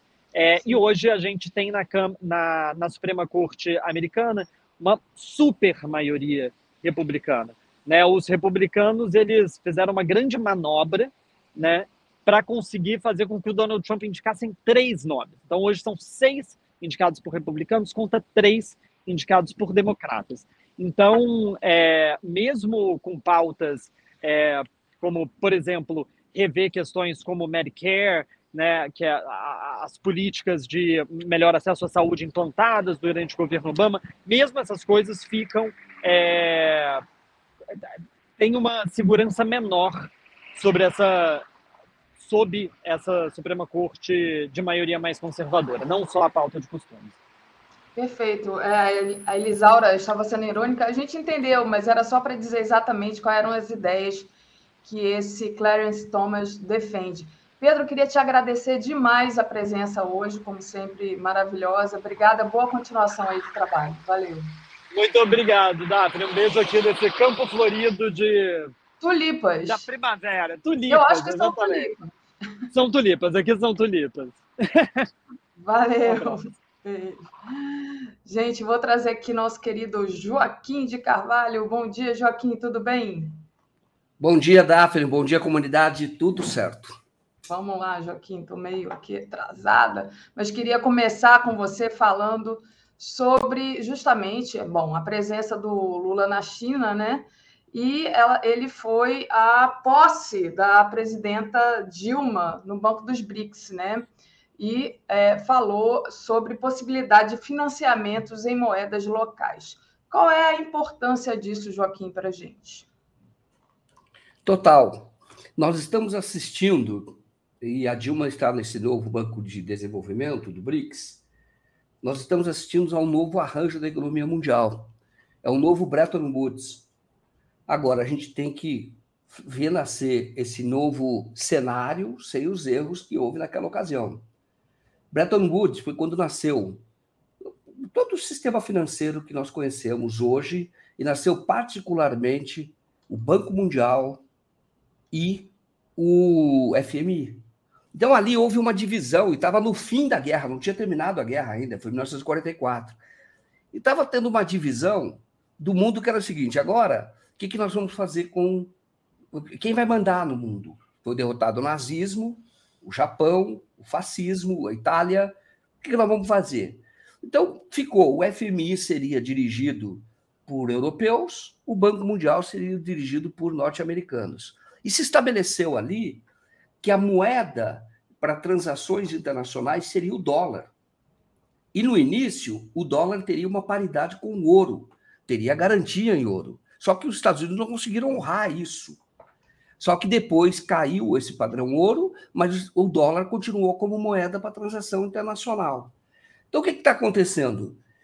Está tendo um novo banco que vai fazer proporcionar é, financiamento de infraestrutura ou de outras áreas. A Dilma falou do discurso dela, digital e, e do desenvolvimento sustentável, que é meio ambiente, que é a, a pauta da nossa época.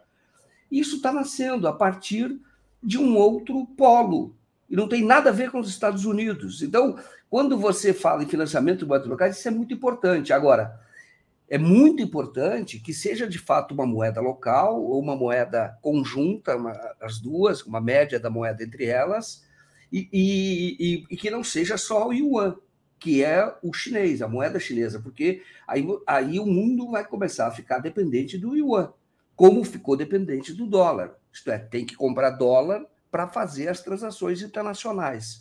Então, nós estamos vendo esse nascimento. Evidentemente que isso tem que ser feito com muita força, com muita habilidade e que, é, e que, e que proporcione, de fato, o desenvolvimento da, da, da, dos países. O Banco Mundial, lembra bem, ele foi capturado pelo mercado. É um problema seríssimo. Esse tal mercado que a gente vejo no Brasil, mas o Wall, Street é pior. Então, quando nasceu o Banco Mundial, tinha uma proposta inicial, e o primeiro o fundador, eu lembro que eu li um livro da Catherine Graham, que é a, a, foi a publisher do Washington Post, ela está contando o período dela lá, mas ela conta no filme como ela era, era bilionária desde que nasceu, e o, o pai dela, Eugene Meyer, que era o fundador do jornal, e foi o primeiro, o primeiro presidente do Banco Mundial. Ele durou pouco porque ele tinha uma visão que não era muito, muito, era, era mercado, era um bilionário lá, mas não era tão alinhado assim ao Wall Street. Aí depois foram outros e o Banco Mundial passou a financiar apenas obras que eram do interesse dos Estados Unidos. Por exemplo, eles financiavam é, estradas, comunicação, tudo para facilitar a exportação de matéria-prima, commodity para os países do primeiro mundo. E ainda os países é, subdesenvolvidos, na época ela estava subdesenvolvido, subdesenvolvidos ainda ficavam devendo para o Banco Mundial, porque foi muito lucrativo o Banco Mundial. E agora está nascendo uma nova alternativa dentro desse nascimento de um mundo multipolar que a gente está assistindo. É inevitável. A guerra é um sintoma disso que está acontecendo na Ucrânia. É um sintoma, não é um sinal. Então, eu vejo que ah, o, o, o discurso do Lula é o Lula como o líder globalista, como diz o próprio Steve Bannon, é o maior líder globalista da humanidade, é o Lula, entendeu? Ele é o inimigo que a extrema-direita quer combater, é o Steve Bannon, e de fato o Lula tem essa compreensão e acha muito importante, e é verdade, você financiar o desenvolvimento na moeda local, na moeda do seu país. E é claro que as garantias são as transações que existem. É, o Brasil, por exemplo, hoje pode fazer, e está estudando isso, negociação com a Argentina sem que seja em dólar. E que, porque a Argentina hoje não tem dólar, ela está pendurada na FMI que nasceu desse acordo de Bretton Woods de 1944. Portanto, agora, em 2023, estamos assistindo a um novo Bretton Woods, um novo acordo entre nações, e que inclui nações específicas, que são aquelas que formaram o BRICS. O BRICS é BRIC, depois BRICS.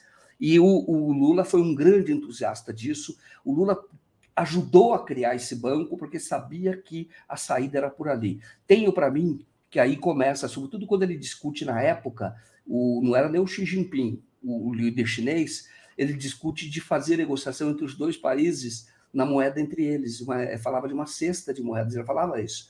E aí começa a reação do Império Norte-Americano. Só que agora, entendeu? Está chegando uma hora que os Estados Unidos tem problema lá dentro, que é a, com a extrema-direita lá do Trump. E, e, você vê que eles estão enfraquecidos e um novo mundo naturalmente está nascendo. Mas é preciso ter muito cuidado. Mundo multipolar não pode trocar de patrão. Isto é, deixa os Estados Unidos e o novo patrão é a China. Pode trocar de patrão. O Brasil tem que buscar um, um fortalecimento do, do continente. América do Sul. O Brasil é líder da América do Sul, pelo próprio tamanho, pelo desenvolvimento da economia, parque industrial. E tem que começar pela América do Sul e tentar trazer a América Latina, que tem influências do próprio México, mas tentar trazer o próprio México para que haja a concretização do sonho do Simão Bolívar, que falava dos Estados Unidos da América, da América Latina. Ele falava, esse era o sonho dele. E esse é, esta é a saída, esta é a saída para, é, eu, eu diria, a solução das nações. Banco Mundial foi, naquela época, o que está sendo, o que vai ser esse novo Banco de Desenvolvimento é, é presidido pela Dilma, que é uma presidente forte, naturalmente. Sim, era esse meu próximo ponto, né? É tão bonito ver a Dilma protagonista, né, no meio, é, é, puxando essa mudança, né, como presidente. Então, ela fez no discurso dela uma fala: queremos a prosperidade comum a todos os países. É muito satisfatório é, é, muito satisfatório ver a Dilma assim, é, com esse protagonismo, né, João? Lindo, né? É maravilhoso. E como o mundo dá volta, né? Você olha no cenário mundial, e eu estou dizendo, esse, esse banco vai ser muito importante. O Banco Mundial era importante também. Houve uma discussão do Banco Mundial e a China é central para discutir isso. Em 49, a China teve a Revolução Chinesa. Mao Tse-tung e a Revolução Chinesa. Até então, a China era território de influência do Ocidente. Eles dividiram a, a China. Quando houve a Revolução, houve um discurso do Truman, que foi o discurso que eles fazem, o Estado da União, em que disseram: opa, está acontecendo uma coisa, a China é o tamanho da China, está acontecendo uma coisa que nós temos que pensar. Ele faz esse discurso e tenta mudar a vocação do Banco Mundial, mas não consegue. Porque ele diz o seguinte: olha, temos que financiar o desenvolvimento e, e o desenvolvimento humano, dizendo, ó, metade da população mundial, ele faz esse discurso em 1949 Metade da população mundial passa fome. Naquela ocasião ele falava isso. E ele diz o seguinte: então, as pessoas não têm educação, não têm escola. Então é preciso pensar num novo país em que nós usemos os nossos instrumentos, é, como o Banco Mundial, o FMI, para desenvolver esses países. Porque senão, mais ou menos, ele não diz isso. Perdemos os anéis, que é o, cara da, caso da China. Nós vamos perder os dedos. Então, nós temos que mudar uma outra forma de nos relacionarmos com o mundo. Foi o discurso da União do Truman. Então, eu falo para você, nós estamos vendo agora esse Banco Mundial também como uma proposta de financiar os países em desenvolvimento, mas isso tem, não pode ficar só no discurso. Isso tem que ser uma prática. E o, pró e o próprio fato dos Estados Unidos estarem sendo, eu diria assim, desconstruídos, estarem sendo expostos. Quando você vê a história da guerra da Ucrânia, os Estados Unidos desejaram a guerra da Ucrânia, planejaram a guerra da Ucrânia. Eles trabalharam para que houvesse guerra na Ucrânia. Então, por quê? Porque eles querem enfraquecer esse novo polo de desenvolvimento, esse mundo multipolar, que evidentemente queriam enfraquecer a Rússia e a China. Por quê? Por que, que eles queriam? Porque eles não queriam essa aliança da, da China com a Rússia, que fica muito forte. E essa aliança, cada dia mais a China mostra que não abre mão dela e é por aí que ela vai. Mas por quê? Para não ficar mais na mão dos Estados Unidos. Essa é a verdade. Quando você olha o acordo de Bretton Woods, foi tudo feito para que os Estados Unidos comandassem o mundo a partir dali. Estava terminando a guerra.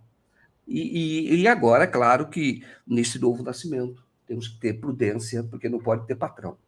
O América do Sul tem que ser um polo, tem que ser forte, o Brasil é líder desse, desse continente. Eu falo América do Sul, mas pode ser América Latina, mas é mais difícil. Joaquim, eu estou aqui com um caminhão... Muito, nós somos América Latina, só para falar. Quando eu falo é América Central. Tal. Tá eu estou aqui com muitos superchats para ler e agradecer. Alfa Técnicos, Bolsa dispara, dólar despenca, o PP indo para o lixo, Campos Neto por um fio, X tendendo tapete vermelho, precisa traduzir? Obrigada. Triveni, Lula clipar, Dilma 3, Lula 3, Ana Luísa, Lula precisa de povo de, da rua, rede social não basta. O perfil de férias, apoia os sindicatos, mas são parcelas da sociedade, conquistar o apoio é pelas redes sim. Uh, Paulo Vargas, a única coisa que se sobrepõe às mentiras serão os fatos novos criados pela sociedade. A base da pirâmide que se conectou em rede vai vão criar uma nova base, diz ele. Leila Dinks, a propaganda do governo está sendo feita para o público interno. Fernando Castro, a força extrema da extrema direita está nas redes sociais e nas igrejas. Se o governo não aprende a trabalhar, ah, é, é, ele está falando aqui da comunicação, né? Porque era o a entrevista do Henrique Fontana, né? Estou lendo os, os superchats que ficaram aqui da, da hora do Léo. Ele diz: leiam o livro Manual da Programação Neurolinguística, Esperançar Novos Mundos, deputado Fontana, defende a reforma tributária e solidária. Sem ela, Lula não terá governabilidade. Quantos votos te temos dos 513? E é, de férias, a Câmara virou um carnaval, blocos e mais blocos, pena que quase todos sejam blocos da tristeza, da fome, da concentração de, é, de renda. E a Marisa Berker-Master, não sei se o, Leo, o Léo leu, falar Deus te abençoe em uma cerimônia de Estado não tem cabimento, principalmente na China, onde apenas 7% da população é religiosa, diz aqui a Marisa.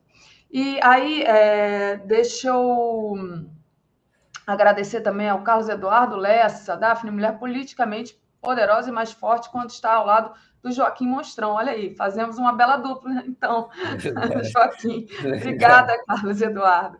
É, Joaquim, queria que você falasse é, sobre é, a notícia né, dos bolsonaristas que é, barraram o convite para o Tacla Duran é, depor na Câmara. Foi bonito ver o, o Deltan Dallagnol completamente nervoso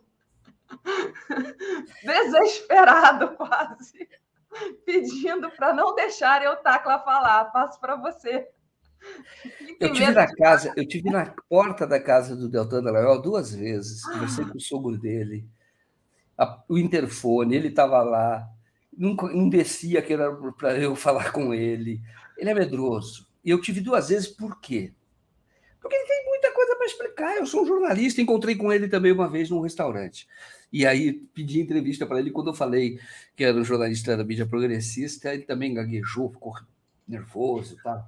Mas enfim, o que ele é? Ele é o típico agente público, o, o que é, o Xixo, que é o Xixo é um advogado amigo do Lula lá de Curitiba, é, o Wilson Ramos Filho, ele fala o seguinte: é, ele, ele, é fundador do Instituto do, do, de Defesa do Trabalho, Direito do Trabalho declatra. Então ele falava o seguinte, muito importante, ele falava, olha, o Deltan, esse povo, é da direita concurseira. A direita, ela tem uma vantagem sobre o resto da população, porque ela pode financiar os seus filhos, comprar o tempo livre, para que eles façam um cursinho, decoreba, e passem nesses concursos. E aí, eles vão praticar uma política de classe. Entendeu? Eles representam, embora sejam de classe média, eles defendem o interesse da classe dominante sempre. Só que quando ele é procurador, ele não tem contestação. Ele dá a última palavra, ele pode apresentar um PowerPoint, detonar o Lula, sem ninguém falar nada, porque a imprensa também era aliada deles. E quando tinha questionamento, ele ficava nervoso. Então, o que acontece? Ele, tá, ele tem explicações a dar, ele está sendo acusado de participação pelo Tacla Duran, está sendo acusado de participação num esquema de extorsão pesadíssimo, pesadíssimo, que tinha o Moro como figura central, que era a tal indústria da delação premiada. O Tacla Duran tem simplesmente a transferência de 3 milhões e 200, é, é, agora está mesmo por causa do dólar, 613 mil dólares. Cara, 600 mil dólares é dinheiro. É dinheiro. Tacla Duran não vai fazer isso, eu vou depositar para depois é, só para ter uma prova contra eles. É porque foi extorquido. E foi para foi onde? Foi para o Marlos Arnes. E o Marlos Arnes tinha um cursinho lá que empregava essa turma do Deltan para dar aula também, para preparar para concurso, sabia? Tem lá. Então, eles são tudo uma panelinha. E aí, o, o, o Marlos Arnes recebia esse dinheiro, era parceiro da Rosângela Moro em ações, e empregava esse povo. Carlos Fernando, todos eles davam aula lá no cursinho deles, que é uma forma de você lubrificar essas relações. Mas é claro que a suspeita contra o Deltan é muito além disso. É de comandar um esquema de propina, tá? De você fazer acordo de delação é o seguinte: olha, é que nem o Palocci. Nós achamos tanto dinheiro de seu, então nós vamos deixar você viver numa mansão, um apartamento muito luxuoso, carro, etc. Uma parte do dinheiro vai ficar para você lavado, limpo, e a parte grande. Agora você vai dizer o que nós queremos ouvir. Aí o Palocci começa a falar um monte de mentiras sobre o Lula, porque eles queriam ouvir. É um exemplo. A Carta Preta fazia tudo isso, e tudo era feito por, por, advogados, e eram os mesmos advogados. Não era qualquer advogado que fazia delação, porque tinha que estar no esquema. Tudo indica, que é o que o Tacla Duran vai dizer, e o Deltano quer ouvir. Você tinha que estar no esquema, tinha que ter o advogado, que era da confiança da panela. E por quê? O Zucoloto, na conversa com o Tacla Duran, diz: Eu tenho que conversar com o Dedê e você tem que me pagar 5 milhões por fora, porque eu tenho que acertar as pessoas lá. É propina. É isso que ele vai contar. 5 milhões de dólares. 5 milhões de dólares é dinheiro, hein? Entendeu? O quê? 25 milhões, 24 milhões de reais. Então, o, o doleiro, que não foi incomodado pelo Sérgio Moro, nem pelo Ministério Público, nem pela Polícia Federal, Dario Messer, ele falou para a namorada dele, sem, no, no, WhatsApp, acharam no celular dele, ó, esse cara que está falando mal de mim agora era o menino para quem eu dava dinheiro, um deles. Entendeu? Porque vem desde a época do Banestado. Enfim, o Tácala Duran conhece esse mundo, conhece Curitiba, é da elite de Curitiba, a família dele é de lá. Já conhecia o Zucoloto antes, porque o Zucoloto foi advogado num, num processo de inventário do avô do Tácala Duran, porque a costura Tacla é da família dele, que é uma costura grande lá. Então, ele sabe tudo por dentro. E ele simplesmente não quis se dobrar esse povo. E agora ele vai contar e vai mostrar a prova. E o Deltan não quer ouvir, mas não adianta Claro que a imprensa vai dar uma forcinha, a imprensa corporativa. Vai tentar é, esconder o Tacla, mas nós não vamos deixar. Nós vamos noticiar tudo que vai ocorrer. O Tacla deve chegar, em princípio, falando para vocês, agora, amanhã, no aeroporto. Depende do salvo-conduto que ele estava para receber, mas em princípio seria lá amanhã de manhã.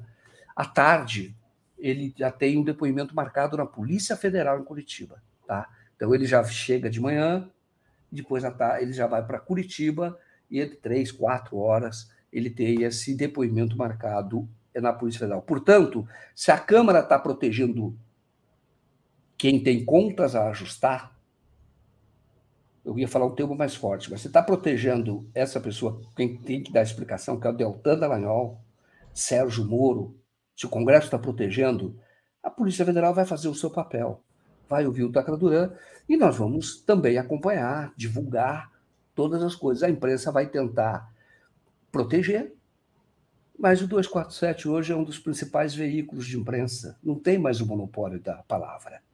Então, quando eu falo de imprensa, eu falo da velha imprensa. Uhum. Falo da mídia corporativa. Mas o 247 hoje é um veículo com maior repercussão, muita, muita, muita repercussão, muito, tem, tem uma audiência muito alta, e nós vamos acompanhar tudo direitinho, vamos contar tudo direitinho para vocês. Não adianta, a Câmara vai proteger, mas o 247 vai contar. Muito bom. É, tem muito que explicar mesmo, e, e a gente tem que mostrar é, e amplificar é, o depoimento do Tapa. Vamos lá. É, Joaquim, queria tratar de um outro assunto com você, nova é, mudança aí no caso Adélio, né? A DPU pediu transferência do Adélio para a unidade de saúde, então ele vai é, para um lugar onde ele vai receber o tratamento necessário, né? O tratamento ali com profissionais da saúde. Passo para você. É, de, depende da decisão judicial a, o, a defensoria pediu essa ah, transferência ah, para a unidade de saúde. Tá é, o Ministério Público opinou favor, favoravelmente a transferência, a transferência. Agora, o juiz, eu procurei o juiz, porque esse pedido não é de agora. É, o juiz está demorando para decidir. Aí, a, a, o tribunal, o regional aqui de São Paulo, a assessoria de imprensa, disse que quando tivesse informação, iria levantar as informações, quando tivesse decisão, iria informar. Até agora não informou. Por quê? E nós estamos em cima e o caso está ganhando. Nós temos um vídeo, eu recomendo que vocês vejam, sobre a visita da irmã ao Adélio. E isso tá, tá é, a, é, a, bola de neve. Eu conheço esse processo, está crescendo. E a gente estava falando sozinho. E isso está crescendo, está crescendo. As instituições estão começando a, a, trabalhar, nem todas, né? O Ministério dos Direitos Humanos nem se movimentou ainda. Mas você vê já outras instituições trabalhando. Então, é, o, o, a, DPU, a, a, DPU fez esse pedido, nós noticiamos, já tínhamos noticiado, está voltando agora. O juiz tem que decidir. Não é novo. O que, que é novo? Que no, no laudo de psiquiátrico do Adélio do ano passado, em agosto, foi é, o, os, os médicos disseram que o Adélio não podia ainda ter convívio social, mas ele também não podia ficar no presídio. Eles estão dizendo: olha, ele tem que ser tratado. Por quê? Porque ele não toma remédio, porque o Adélio tem medo do remédio que dão para ele. Então ele não toma. Não sabe se quer envenená-lo. No vídeo que você viu, ele falou para a irmã: eles querem me ver morto. Eu não vou sair daqui tão cedo porque eles querem me ver morto. Então ele não toma remédio que é dado a ele, que é administrado a ele. E aí os psiquiatras disseram o seguinte: não há atendimento especializado no, na penitenciária lá federal, que é onde tem o regime disciplinar diferenciado, segurança máxima. Tem líder de facção, ele está lá isolado. Então eles disseram o seguinte: e o Adélio está desenvolvendo ou tem o risco de desenvolver, já indícios de que pode desenvolver esquizofrenia. Ele, tem um, ele foi diagnosticado com paranoia, e aí dizem agora que ele pode, os médicos, os psiquiatras estão dizendo. De posse disso, em agosto, a DPU, Defensoria Pública da União, entrou com um pedido, falou: olha, ele tem que sair daqui. E por quê? Porque o Adélio não tinha sequer advogado. Porque o advogado que foi lá, o Zanoni Júnior, que a imprensa entrevistava até pouco tempo atrás, entrevista como se fosse advogado do Adélio, não é advogado do Adélio. Porque em 2019 o Adélio mandou uma carta para a DPU e para o próprio juiz do caso lá de juiz federal, dizendo: olha, esse advogado não me representa, ele não me defende meus interesses, ele me trancou aqui e jogou a chave fora. É mais ou menos isso que ele diz. Me trancou aqui dentro e jogou a chave fora. E essa, em 2019. E a imprensa continua ouvindo os anônimos, oh, advogado do ADE, não é advogado coisa nenhuma. Então. A Defensoria Pública, já que ele não tem advogado, ela pediu essa, essa transferência para unidade de saúde. O juiz não decidiu. Não foi a primeira vez. Em 2020, também a, a defensoria pediu a transferência para a unidade de saúde. O juiz de Campo Grande deferiu. Falou, não, ele tem mesmo que ir para a unidade de saúde. E vai ficar mais perto da família, porque tem que ficar perto da família. Se é doente, tem que ficar. Ou quer isolar o Adélio, ele não é tão doente assim. Eu, eu iria por aí. Mas isso aí nós estamos apurando ainda, estamos fazendo todas as matérias necessárias para esclarecer esse caso. E aí, você tem o, o, o, na época o juiz deferiu, e aí o juiz de fora disse não. E o próprio cara que era advogado do Adélio, que não era mais, que é curador processual, porque é um absurdo, o Adélio não quer como advogado, o juiz de juiz de fora, Bruno Savino, nomeou como curador processual. A irmã agora quer tirar esse cara, esse cara não defende o interesse do Adélio. Aí o advogado Zanoni disse: não, não, tem que ficar lá, ele corre risco de vida, tem que ficar na penitenciária e o quadro dele se agravando. Por conta disso, Daphne, o caso foi parar no Supremo Tribunal Federal, porque se estabeleceu um conflito de competência. Qual visão deve prevalecer? Decisão o de Campo Grande, onde Adélio está preso, ou de Juiz de Fora, onde ocorreu o fato. Aí, esse caso, coincidentemente, caiu para o Cássio Nunes, que era o caso ligado a Bolsonaro. E o Cássio Nunes disse o seguinte: não, pode ficar na penitenciária sim. E não tem médico. Ele não toma remédio. Pode ficar, porque querem que ele fique trancado lá. E aí o Cássio Nunes decidiu, depois da segunda turma, é, é, referendou que, na minha opinião, é um absurdo, mas referendou essa decisão. Mas o relator foi o Cássio Nunes. E o que vai acontecer? Aí agora fizeram um novo pedido diante de um novo laudo. Então, vamos esperar. É possível que Campo Grande dê, mas vamos ver se agora juiz de fora, o Bruno Savido, se opõe. E agora, nós já expusemos o Zanoni. Nós dissemos, cara, ele não defende os interesses dele, porque como é que ele entrou nesse caso? Por quê? Por quê? Quer silenciar? Então, agora, já, eles já não têm a mesma desenvoltura que tinham antes. Então, vamos ver se, que, como é que vai reagir o, o juiz de fora, o, o, titular lá da Terceira Vara Federal de Juiz de Fora. E o Adélio indo para o hospital, e se não tiver vaga em hospital, a jurisprudência, a jurisprudência diz que ele tem que ir para casa e fazer tratamento ambulatorial. E a irmã quer que ele vá para casa. Aí ele fica livre para falar à vontade, porque o Adélio tem muito medo de falar. Quando a irmã pergunta, ele fala: não vem ao caso. Isso é verdade, isso está no comentário, pode olhar. Lá, lá onde você falou. Joaquim, tá. a, gente, a gente avançou aqui no tempo, é, o André já está esperando. Queria te agradecer demais e desejar uma ótima continuação aí na sua investigação e a gente vai ficar sabendo notícias do Tacla. Obrigada, Joaquim. É legal. Bom dia a todos e até mais. Valeu, contem comigo. Comentário de André Constantini. Bom dia, André, tudo bem? Bom dia, Daphne. Bom dia, comunidade 247. Tudo bem, sim. Legal, André. Vamos lá, que a nossa pauta hoje é muito importante, né? É, queria que você começasse falando justamente do, da fala do ministro é, da Justiça na Comissão de Segurança Pública, é, quando ele fala ao combate, é, sobre o combate do crime organizado. E depois eu até vou trazer também o Silvio Almeida, né? Queria trazer também o Silvio Almeida. A gente nem tinha combinado, mas eu queria falar um pouco do Silvio Almeida também. Passo para você, André. Daphne, eu vou pedir brevemente, para a gente não estourar o nosso tempo aqui, eu vou estar bem atento ao tempo, mas eu queria falar brevemente, rapidamente, sobre a importância da viagem do presidente Lula à China e a importância é, da posse da companheira Dilma Rousseff como, como presidenta é, do novo Banco dos BRICS, importantíssimo que aconteceu ontem na China. Primeiro, a importância da viagem presidencial do presidente Lula à China vai aí centenas de acordos bilaterais com a China, que com certeza irão favorecer o Brasil. E a importância do novo Banco dos BRICS, e agora sobre a gerência da presidenta Dilma Rousseff, né, da companheira Dilma Rousseff. A importância do novo Banco BRICS, do BRICS nesse momento. E a importância também, Daphne, do estreitamento é, do Brasil com a China, é, fazendo aí né, uma análise de conjuntura sobre a atual geopolítica né? Então, a importância né, da, da, do estreitamento do Brasil com a China nesse momento. A verdade, Daphne, é que o, o governo Lula vem tomando posições interessantíssimas no que se diz respeito à geopolítica e à política internacional. Por exemplo, uma delas é essa notícia aqui importantíssima. É, o governo de Luiz Inácio Lula da Silva, do PT, anunciou o retorno do Brasil à Unasul, a União das Nações Sul-Americanas, da qual o país saiu em 2019, no início do governo de Jair Bolsonaro.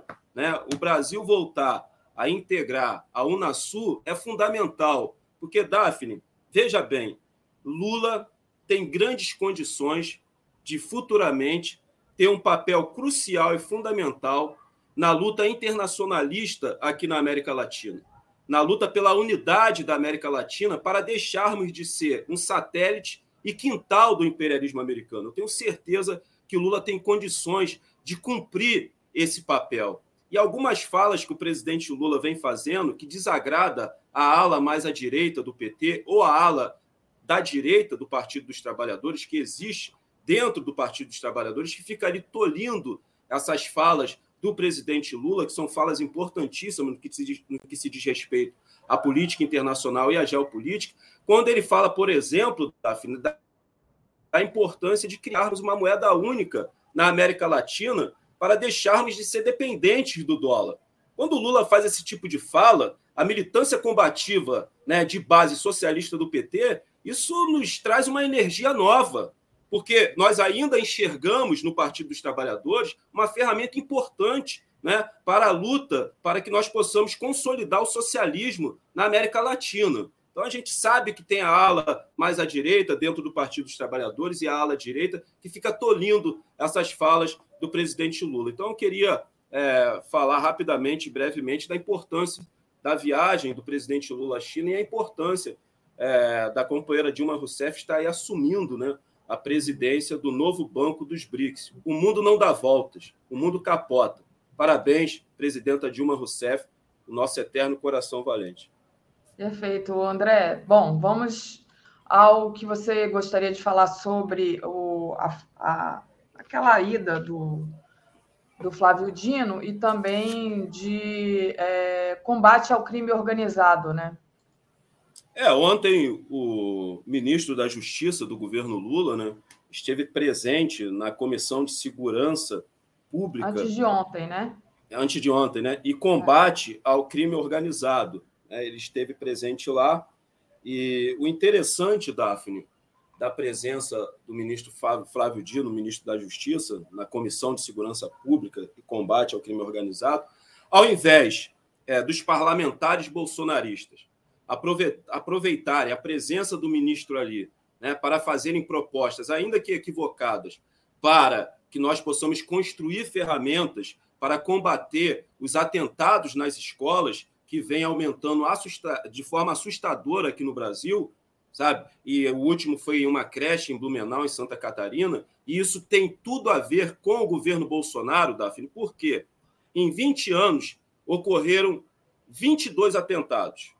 Só que desses 22 atentados, 12 atentados ocorreram entre 2019 e 2023, justamente no período da gestão do verme genocida, bandido e miliciano do Bolsonaro, que propagou o ódio durante esses quatro anos em que ele esteve sentado na cadeira da presidência da República, flexibilizou a venda de armas. Integrantes do seu governo, Daphne, por diversas vezes é, em, é, diante ali a imprensa, fizeram né, é, símbolos nazistas ali. Né? Teve um que fez ali em uma comitiva de imprensa, né, e o outro também, salvo não me engano, é, foi o ministro da Educação, esqueci o nome dele, que tomou também um copo de leite. Isso gerou uma grande repercussão, porque isso é uma alusão a um símbolo nazista. E o Bolsonaro, depois dessa repercussão toda que teve, ele, em uma das suas lives, que acontecia toda quinta-feira à noite, ele, junto com outros dois integrantes do seu governo, tomaram também um copo de leite, que faz parte aí de um símbolo nazista. E o que acarretou isso? Acarretou que cresceu em 270% o número de novas organizações neonazistas e nazistas no Brasil, em especial na região sul do Brasil, aonde aconteceu o último atentado em uma creche em Blumenau. Então, é, o, o, crescimento né, dos atentados nas escolas tem tudo a ver com o governo Bolsonaro. Mas não, eles transformaram essa reunião em um circo, em um circo com várias falas para lacrar, para depois fazer corte, né, para espalhar né, é, nas suas redes sociais, para alimentar o seu eleitorado. E vamos esperar que isso aí vai durar por quatro anos. Né? A bancada que representa ali o bolsonarismo está pouco se lixando né, para o povo brasileiro, para o sofrimento do povo brasileiro, para as causas que, de fato, né, são pertinentes ao povo brasileiro. Eles vão ficar quatro anos ali enchendo o saco, né, aproveitando todos os espaços possíveis para fazer falas de lacração, para fazer cortes, para depois espalhar nas suas redes sociais, para alimentar o seu eleitorado. E outra coisa e que ontem... eles trouxeram. To... Oi. Não, e ontem eles queriam fazer a mesma coisa, quiseram fazer a mesma coisa com Silvio Almeida, mas o Silvio Almeida teve uma fala importante, né? ele defendeu tratar as drogas como questão de saúde pública. Então, é, que é o que você vem falando aqui há bastante tempo, né, André? É um, um problema isso. Mas, Sim, desculpa, questão... acabei te interrompendo. Não, não, tudo bem. A questão das drogas, eu acho que é, o ministro Silvio Almeida é, foi muito assertivo. A questão das drogas realmente é uma questão ligada à questão de saúde pública. Né? Quando a gente for discutir a questão das drogas no Brasil, não tem que ter um pastor evangélico, sabe? Não tem que ter é, pessoas ligadas à questão de segurança pública. Tem que ter ali um médico, que a questão das drogas no Brasil é uma questão de saúde pública e assim ela deve ser tratada. Então, muito assertiva né, a posição do Silvio Almeida. E aí, Daphne, é, lá nessa reunião, onde estava presente o ministro da Justiça, Flávio Dino, né, os parlamentares bolsonaristas trouxeram à tona né, uma das suas pautas no Congresso Nacional, que é, segundo eles, a importância é, do armamento do povo brasileiro, da população brasileira. É, durante quatro anos, o Bolsonaro, já então presidente da República, ele se utilizava muito de uma frase, Daphne, o povo armado jamais será escravizado. Enquanto isso, seus apoiadores e seus, é, o seu clã parlamentar né, no Congresso Nacional ficava ali tentando consolidar as suas narrativas, que era importante armar o cidadão de bem para que ele pudesse proteger a sua propriedade, proteger a sua família, que o armamento dos tais cidadãos de bem iria diminuir o avanço da criminalidade e o número de homicídios, e aí o ministro Flávio Dino foi muito assertivo nas suas pontuações, ponderações e colocações. Né? Ele trouxe estatísticas e dados ali que comprovavam que o aumento né, do armamento na mão da população brasileira fez aumentar o número de homicídios, por exemplo, em brigas e discussões de trânsito, e o número também de feminicídios. E aí ele foi muito assertivo, Daphne, também, nessa questão da flexibilização da venda de armas que aconteceu durante os quatro anos do governo Bolsonaro, quando ele usou como exemplo uma coisa que os bolsonaristas, né, esses fascistas, gostam muito de usar, principalmente os parlamentares bolsonaristas, que é a questão dos Estados Unidos. Né? E o, o Flávio Dino usou de forma muito assertiva né, que os Estados Unidos é hoje o país onde ocorre é, o maior número de atentados dentro das escolas. E lá nos Estados Unidos, você compra arma como você compra um pão na padaria. Né? Então, ele usou esse exemplo. E para fechar o caixão dos parlamentares bolsonaristas nessa questão da flexibilização da venda de armas no Brasil e da necessidade de armar a população, de armar os tais cidadãos de bem, que os bandidos encontram fortemente armados e os cidadãos de bem estão sem armas, estão aí refém da bandidagem, eles também usam muito essa narrativa. Ele usou o caso que aconteceu em Sinop, né? a chacina em Sinop. E ele foi muito assertivo, porque se aqueles dois vermes não tivessem fortemente armados, a probabilidade, a probabilidade da, de ocorrer uma chacina naquele dia seria mínima.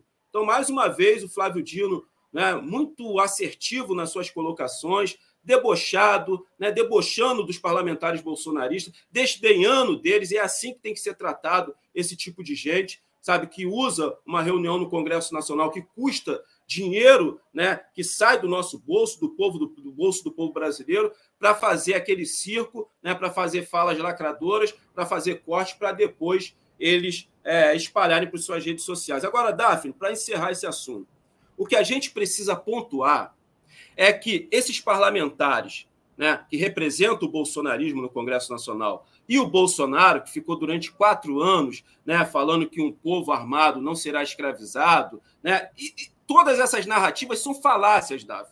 São falácias. Essa coisa que o cidadão de bem está desarmado e a bandidagem está armada, que o cidadão de bem, uma vez armado, ele vai proteger a sua propriedade privada e a sua família. Tudo falácia.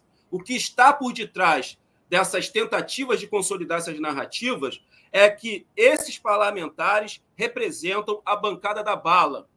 Eles estão ali para representar os interesses da indústria armamentista nacional e internacional que financiou a campanha desses parlamentares. E na política, parceiro, não existe almoço grátis. Quem paga a banda escolhe a música. É isso que a gente tem que falar para o cidadão comum, Daphne, para o cidadão comum conservador, que nem sequer teve acesso e fez aquisição dessas armas. Porque a flexibilização da venda de armas no Brasil favoreceu o PCC, o Comando Vermelho, as facções criminosas, em especial as milícias porque isso fazia parte do projeto político de poder que a extrema-direita queria consolidar no Brasil através do Bolsonaro, de consolidar aqui uma teocracia miliciana fascista. E favoreceu a quem mais, Daf? Os jagunços, né, para proteger aí o agronegócio, o grande latifúndio. Eles não estão mais ali com espingarda, espingarda 12. Eles estão ali com fuzil 762, AK-47. Então a gente tem que falar isso com o cidadão comum que acredita que a flexibilização das armas vai diminuir o avanço da criminalidade, vai diminuir a violência. Isso é tudo balela. Esses parlamentares bolsonaristas tentam consolidar essa narrativa porque eles têm que pagar né, o todo o investimento que a indústria armamentista nacional e internacional fizeram nas suas campanhas. Eles estão ali refém do lobby da indústria armamentista nacional e internacional. Isso tem que ficar claro para o cidadão comum, e é por isso que eles ficam falando aí em flexibilização de venda de armas no Brasil, porque o que eles querem é agradar aqueles que patrocinaram as suas campanhas. Perfeito. O Anselmo Coyote mandou aqui um superchat, Cacá e Lênio, façam bem, não vistas grossas, e não sei exatamente o que ele está falando, e vou pedindo para o pessoal deixar o like e compartilhar a live. O André, a gente avançou demais aqui no tempo. Ah, ele está falando por que Kaká, Helene e Streck não ajudam o Adélio. É porque não são advogados do caso, acho eu, né? E o Carlos Lessa é, manda aqui um superchat de apoio a você, pedindo para você sair deputado. É, o Fernando Castro, ontem, é, o Silvio Almeida deu uma aula para um monte de canalhas na Câmara, pessoas sem compromisso com o país. Como fazer o povo eleger é, pessoas melhores. A Malu da Flon, Dilma fechou a tampa. Ô, André, eu já, eu já, a gente já avançou aqui no horário, porque a gente realmente hoje se atrasou aqui. É difícil quando a gente tem três pessoas, três analistas. Eu vou. Eu, eu sei que você tinha uma pauta importante, né? Mas você escolheu falar sobre a, a Dilma só. Então, ressaltando, né, que é uma questão que o André sempre trata aqui, a gente, a gente teve é, cinco casos de racismo é, nessas duas últimas semanas. Eu não sei se foi nessa última semana, agora nessas duas últimas semanas, né? Uma coisa assim terrível, né, André? E você é, iria se aprofundar. Agora não dá mais tempo, mas eu passo para você então se despedir do nosso público e, se quiser, tocar. É, um, um, outra vez, pela segunda vez, um jovem negro inocente virou réu após reconhecimento de foto. Teve o caso da professora que o Lula até destacou que ela teve que tirar as roupas em protesto porque estava sendo seguida no supermercado, como você disse aqui na segunda-feira, coisa que acontece sempre com a população preta desse país. Teve um PM de folga que golpeou por mais de 20 vezes um homem ajoelhado que esperava por um prato de macarrão num posto de gasolina lá em Goiânia.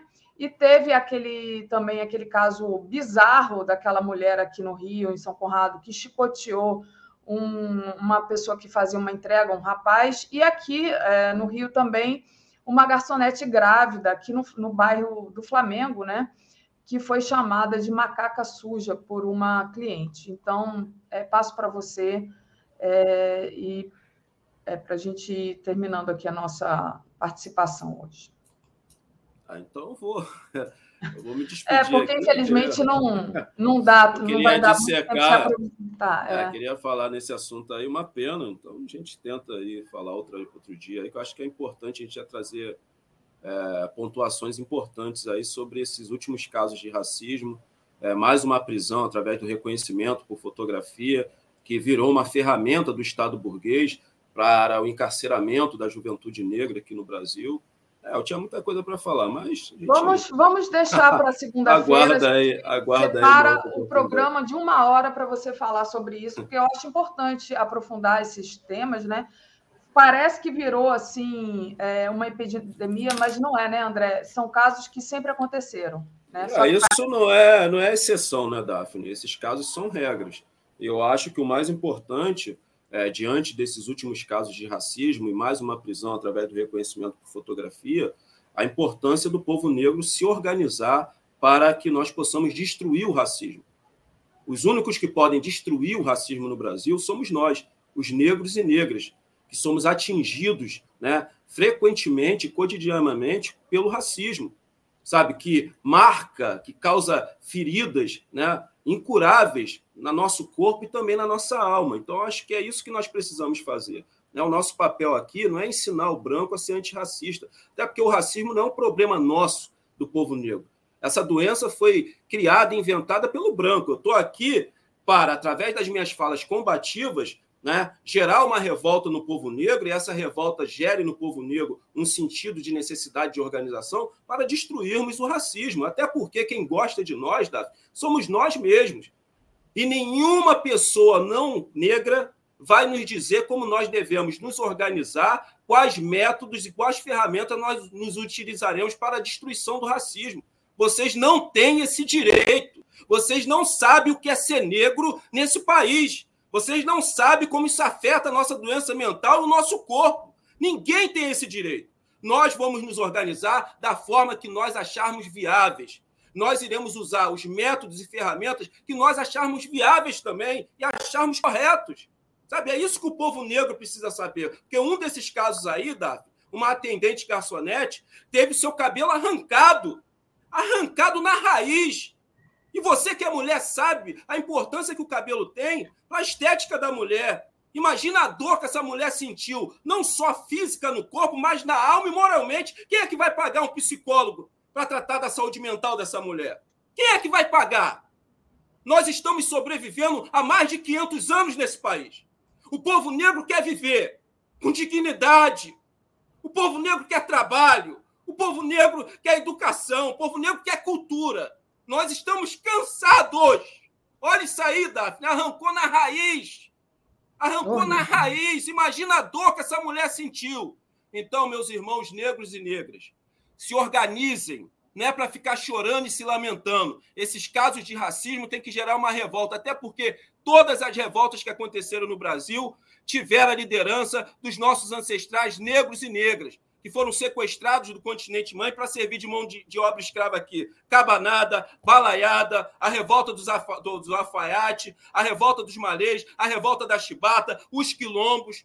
Agora, eu tenho certeza que naquela época também apareciam os pacifistas, falando para os negros: não se revoltem, não se rebelem, continue aí sendo chicoteados, continue aí sendo negros domesticados, negros adocicados, que falam baixo, que falam manso, continue sofrendo.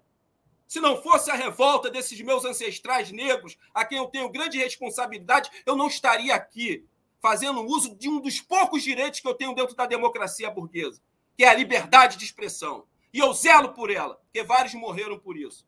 Então, um abraço a todos e a todas. E o povo negro tem que entender que não existe capitalismo sem racismo. E a base do desenvolvimento econômico nesse país e concentração de riqueza nesse país foi nas costas dos nossos ancestrais. Logo, a luta central do povo negro é a luta de classe. Deixa essa praga, essa chaga do identitarismo de lado, que é uma política criada pelo imperialismo americano, e vamos à luta central, que é a luta de classe. E a revolução socialista nesse país vai ser preta, favelada e periférica. Um abraço a todos. Obrigada, André. Valeu. Comentário de Tereza Cruvinel. Bom dia, Tereza. Bom dia, Daphne. Bom dia, comunidade 247. Desculpa, Tereza, a gente se atrasou, mas foi uma. Vai atrasando do começo, a gente acaba se atrasando, mas era importante o André fazer o desabafo dele. Então, como sempre, né, é uma, alguma coisa aqui, ali que vem da emoção dele, enfim, é muito importante a voz do André aqui na TV 247. E, Tereza. É, nós é... temos que fazer força para passar nossas mensagens dentro do nosso tempo, né? Porque senão a Sim. gente complica. Se é. eu não tiver terminado invadir o horário das 10, eu estou perturbando é. lá na frente. Nós aqui, nós, eu e você, somos aquelas cronometradas, né? Mas às vezes, quando tem muitos convidados, que é o que acontece agora na quinta-feira, a gente acaba se atrasando em cadeia. É. Mas, Vamos Tereza, é, foi justamente porque o André é, quis trazer um ponto a mais na pauta dele, que foi a ida, a, a, a, ida não, né? A presença, porque já ainda não voltou, do Lula é, na China. Então, queria que você falasse hoje sobre a agenda dele em Xangai. Importante, né, Tereza? Pois é, essa agenda com, né, aconteceu quase todo enquanto nós dormíamos, né? Porque estamos aí com um fuso horário de 11 horas de diferença. Né? E, então, enquanto a gente dormia, Lula fez muitas coisas lá, na, lá em Xangai. Teve a posse da Dilma, é, onde ele fez um discurso forte, criticou o FMI ao falar da importância. Para que serve o Banco dos BRICS? Né? Muita gente perguntou, estava dizendo, o Banco dos BRICS serve exatamente para substituir outros instrumentos né, que financiam projetos é, nos países periféricos, principalmente em desenvolvimento, como o Banco Mundial, o BID, o Banco Interamericano de Desenvolvimento, o próprio FMI, que às vezes empresta dinheiro para os países em dificuldades, mas aí passa a monitorar a economia daqueles países. E o Lula criticou muito isso, citando inclusive o exemplo da Argentina, que nesse momento está tem sua economia monitorada pelo FMI, porque pediu socorro. É, então, teve lá uma forte crítica a isso. Lula criticou também, é, perguntou quem decidiu que era o dólar, né? É, essa, esse uso do dólar como moeda de trocas entre todos os países, né? em todas as trocas internacionais é, baseadas no dólar. Então, defendeu muito aí o uso do, de uma. É, a uso de, das próprias moedas nacionais isso é complicado de fazer, né? Por exemplo, nas relações Brasil-China, é, já teve essa discussão também com a Argentina, e que deu até aquela confusão se nós íamos ter uma moeda comum. E foi muito bem explicado que não era. O Brasil continuou com seu real e a Argentina com seu peso, mas a gente faria uma moeda só de trocas entre os dois países. Também foi uma discussão preliminar, devem estar estudando isso e tal. O mesmo agora foi dito lá na China e o Lula defendeu a criação de uma moeda de trocas é, comum aos países dos BRICS. Também é, é uma ótima ideia, mas de execução complexa, né? não se faz isso de um dia para o outro, mas isso é o certo é que está avançando no mundo esse questionamento do dólar como moeda de troca internacional. E eles já sentiram a pancada, né? Lá, os americanos, o poder americano. Tanto que o Trump, em seu último discurso, é, aí numa fala recente dele, acho que foi lançando candidatura, ele disse muito isso. Já estão acabando com o dólar, né? É, é, vão nos tirar a força do dólar. Em suma, ele fez algo assim, dentro daquela linha nacionalista dele, é, que o dólar está sendo ameaçado. Ninguém está ameaçando o dólar, né? O dólar como moeda dos Estados Unidos não está ameaçado. Agora, o dólar para reger as trocas entre outros países, sim, há muita, muito esforço nesse sentido, porque isso cria muitas dificuldades para o comércio internacional. A pessoa precisa de ter dólar para pagar ao outro país, né? Então, é, a gente vende para a Argentina e ela tem que ter dólar para pagar o Brasil em dólar. Né? Isso não é certo. É, essa, essa ditadura do dólar é que está sendo questionada. Né? É, então, foi assim, uma fala forte. A Dilma fez um discurso assim, bastante técnico, dizendo que é, ela defende e, e, o, e situa o Banco BRICS como uma ferramenta nesse sentido da prosperidade para todos, né? para que todos os países cresçam, sejam prósperos, e defendeu parcerias regionais entre esse banco que ela preside agora, novo Banco de Desenvolvimento, é, e os bancos regionais de desenvolvimento. Isso seria, então, é, todo banco, todo país tem um banco voltado especificamente para o fomento, né, o financiamento de projetos de desenvolvimento, de investimentos e tal. E ela defendeu isso, parcerias regionais. Seria com o, no Brasil com o BNDES, ou na Argentina com o banco deles semelhante, nos outros países, em suma. É, eu acho que a Dilma vai fazer uma gestão muito ousada na frente desse banco para que ele comece a produzir resultados, ele comece a financiar realmente projetos nos países membros, né? ou de até de outros países que solicitem. É, e foi isso. Agora o Lula está em deslocamento para Pequim, né? É, ele vai se deslocar para Pequim e o dia de quinta-feira já está acabando lá, né? É, ele se desloca para Pequim porque amanhã, sexta-feira, tem a agenda de Pequim. É, amanhã, sexta-feira, vai acontecer na madrugada aqui para nós, né? É, e lá que ele vai encontrar o, o presidente Xi Jinping é, e todas aquelas. É, e até haverá assinatura daqueles mais de 20 acordos de cooperação. A gente já falou muito aqui da importância dessa viagem, é, como é, assinatura desses de vários acordos de cooperação bilaterais né, entre Brasil e China. Ah, esqueci de falar, lá na, é, lá na China, lá na, em Xangai, também ele visitou, ele teve encontro com dirigentes regionais do Partido Comunista Chinês, visitou aquela empresa Huawei, é, que é muito polêmica, os Estados Unidos detestam muito ela, porque é uma gigante das telecomunicações, é, e os Estados Unidos até sei lá, baniram ela de atuação solo americano, fizeram muita pressão para que o Brasil não contratasse com ela o 5G. E essa empresa é de ponta. Ela fez até uma lá uma demonstração de ferramentas que elas têm para telemedicina, teleeducação, em suma, uma série de atividades que podem ser feitas remotamente. Né? Mas voltando a Pequim, desculpem, é, hoje acordei com a garganta ruim. É, entre os acordos, né, há coisas muito importantes, como a construção é, de um satélite em parceria Brasil-China, de mais satélites para monitorar o solo nacional, especialmente os biomas, e o bioma Amazônia, etc. Isso é importante para o Brasil.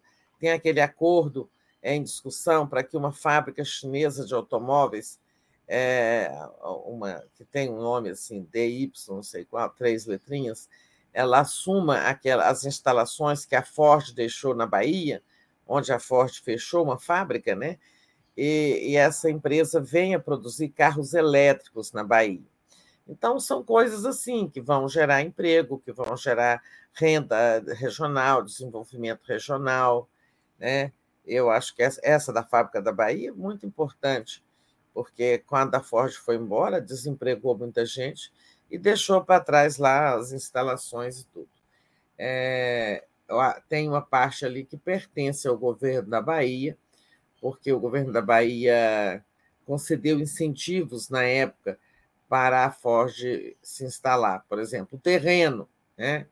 eu acho que é do governo da Bahia. As instalações que a Ford deixou, não sei a quem pertence, mas é esse é o acordo. Né? É, e tem também a, a questão importante política, né? a discussão do plano de paz para Rússia e Ucrânia. Como eu já disse aqui, a, a, a China é, ela tem uma relação ali, digamos, de mais alinhamento com a Rússia, mas sem é com muito cuidado, assim, como ela apoia a Rússia, ela, ela incrementou o comércio com a Rússia, depois que vieram a, as sanções econômicas impostas pelos países do Ocidente, né? ela, mas ela não se envolve diretamente na guerra, né? porque não quer trombar com a União Europeia, eh, principalmente com a União Europeia, onde a China tem muitos interesses. Mas como a União Europeia também está ficando cansada da guerra, pode ser que haja uma, é, uma evolução nesse sentido. A China toma, ser mais proativa no sentido de buscar é, um, um, formar esse, sabe, clube da paz, engajar alguns países na busca de um acordo. A gente sabe que isso é muito difícil é, quando mexe com o negócio de tomar terra dos outros, né? É, a, a Rússia não abre mão da, da Crimeia, a, a, a, a Ucrânia não aceita perder um palmo de terra. Então, assim, não é fácil, mas vamos, hoje, daqui a pouco, nós vamos ter notícias do encontro de Lula com Xi Jinping. Né? Aliás, não vamos ter daqui a pouco, não. É porque o tempo está investido isso. A gente vai ter amanhã, porque vai acontecer durante a noite aqui do Brasil, né? Que lá já será sexta-feira lá, né? É, então, está indo. É, os Estados Unidos estão assim muito atentos a essa viagem, né? E eles têm razão para suas preocupações, porque a China valorizando muito essa, essa viagem do Brasil, essa viagem do presidente do Brasil, recebendo todo mundo uma recepção muito calorosa. Uh, tem lá, e tem assuntos lá que desagradam os americanos, como essa contestação ao dólar como moeda de troca mundial, como é, também a discussão do acordo de paz, visita ao Huawei, tudo isso não agrada aos Estados Unidos, onde o presidente já esteve, o presidente Lula já esteve, né? É, na verdade, se a gente retirar a Argentina, que é uma relação de, de vizinhança, Lula foi primeiro aos Estados Unidos, mas é, faz parte da nossa diplomacia ativa, altiva e independente, como diria Celso Amorim. Né? A, a diplomacia brasileira, a política externa é muito ativa, mas não pretende fazer alinhamento automático com ninguém, nem com a China, nem com os Estados Unidos, nem com qualquer um. Né?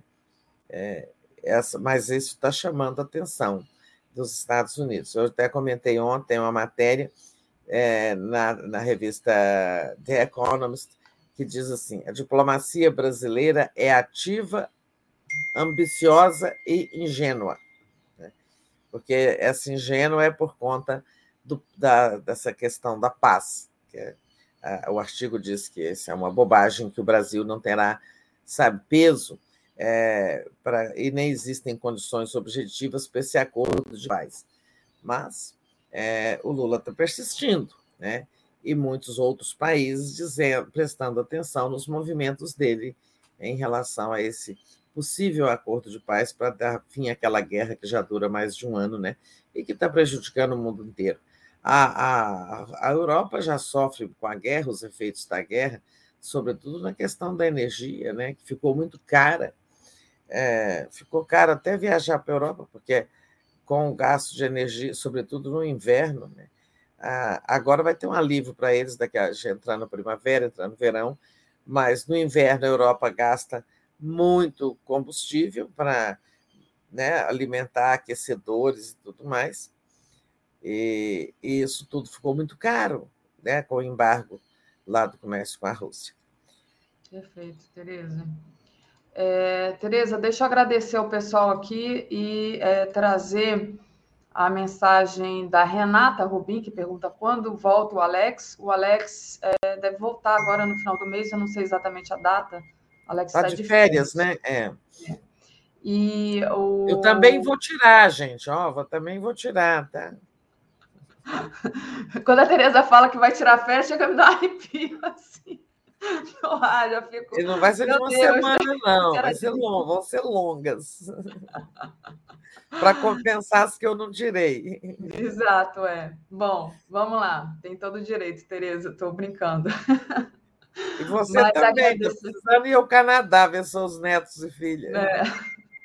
Nem fala. Mas o Anselmo Coyote também apoia a gente aqui. Obrigada, Anselmo. E já, já tinha lido as mensagens dele. E aí queria mudar um pouco o assunto, mais para o assunto mais aqui doméstico, né? O governo jogou duro contra as plataformas de redes sociais para conter as ameaças de violência nas escolas, que estão aterrorizando as famílias brasileiras, né? Muita gente com medo de deixar seus filhos nas escolas, muita gente com medo de ir para a universidade. Ontem é, essa questão aí das plataformas e redes sociais é, foi tomada uma atitude. Tereza, passo para você. É, então, o, o ministro Flávio Dino ocupou-se disso semana inteira, porque desde sábado né, é, começou um terror nas redes sociais com postagens falando em novos ataques em escolas. Né? Tivemos uma violência fatos e escolas de violências, crimes inomináveis, né, matança de crianças e tudo. É, professora, crianças. Teve um outro aí pelo norte, né? Um estado do norte teve um atentado aí. Teve um outro atentado numa escola, né, Daphne? Não sei se você teve leu. No, é, teve no Maranhão, não foi?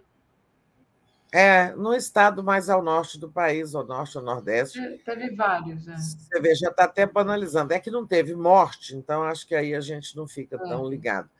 Mas, em suma, três casos recentes e essas, é, e essas ameaças em redes sociais. Como eu dizia ontem, pode até ser que esses é, criminosos desses casos já ocorridos não sejam militantes de extrema direita. Vai Teve no Ceará, Ah, foi no Ceará. Ceará. É. O que, que houve no Ceará? Você achou aí? Não morreu é... gente, né? Foram duas crianças, do, adolescente deixou duas meninas de 9 anos feridas em ataque no, na escola no Ceará. Tem 12 horas essa notícia. Ah, mas ela é muito recente. Então, é. não teve morte, felizmente, mas é, foram para o hospital, né? É. Feridas. É, mas, ainda que os autores desses crimes não sejam militantes de extrema-direita, a extrema-direita, bolsonarista principalmente, está é, utilizando, valendo-se desses casos, para criar um clima de terror e pânico entre as famílias brasileiras, com essas postagens de que vai haver é, ataque ali ou aqui, fala até que vão matar 20 numa escola tal, sabe? Coisas horrorosas. Então, é compreensível que quem tem criança em idade escolar esteja assustado, né? com medo disso. E o governo entrou em campo, é aquilo que eu falo. Ativismo governamental é isso. É o governo que viu um problema e não fica de braços cruzados. Então, o ministro Flávio Dino fez ações em dois sentidos, né, o ministro da Justiça. Liberou 150 milhões para serem é, utilizados em projetos de aumento de segurança pelos estados, né, e esses, é, é, essas medidas de segurança têm a ver com policiamento, é, às vezes armado, tem uma discussão, é armado, não é armado, como disse o, o ministro, isso não cabe ao governo federal definir. O Estado, a Secretaria de Segurança Pública de cada Estado, é que tem que saber se é um guarda armado que ela vai pôr na porta daquela escola ou não, dependendo né, do, do lugar onde fica a escola, das circunstâncias, né, do momento e tal. É, essa faixa, então, esse dinheiro aí é para acelerar a tomada de, de, de medidas né, pelos estados, a quem compete a segurança pública, mas o governo federal ajuda com dinheiro, e, na outra frente, combater essas, esses abusos né, é, das redes sociais cometidos por pessoas que estão criando clima de terror e pânico. Né? Então, saiu hoje a portaria do ministro Dino, com algumas medidas que ele antecipou ontem.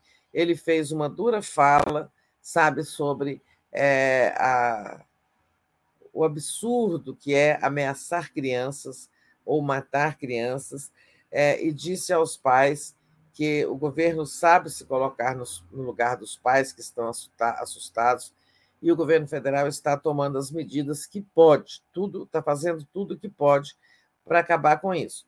Agora, a portaria é voltada aí para as redes sociais, para as plataformas que operam redes sociais, né? porque assim, desde segunda-feira está tendo reuniões com redes sociais lá no Ministério da Justiça. E no primeiro momento, uma delas, a Twitter, é, foi muito indiferente, deixando até dizer: ah, não posso fazer mudanças porque isso fere os termos de uso do Twitter. Termos de uso são umas regras que quem vai entrar numa rede social aceita, às vezes sem ler, né? só clica lá no quadradinho.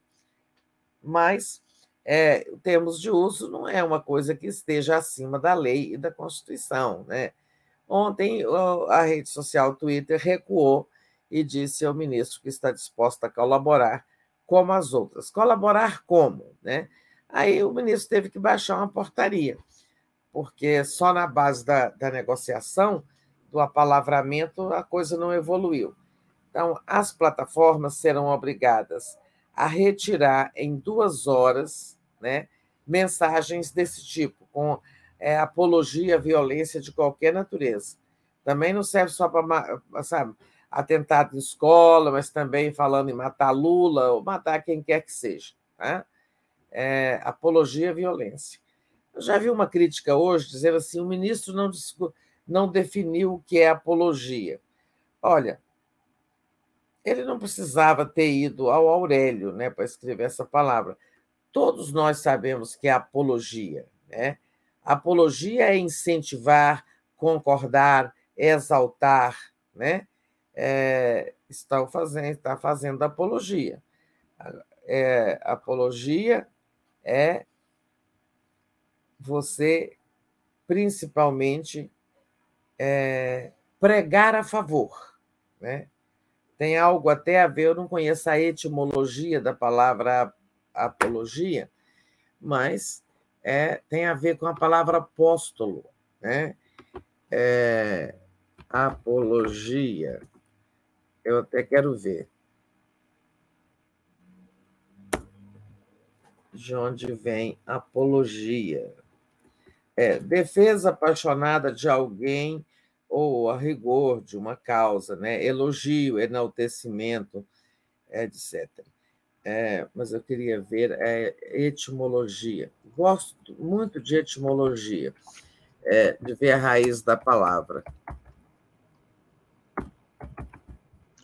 Deriva gente... do grego apologias, que significa literalmente justificação ou defesa.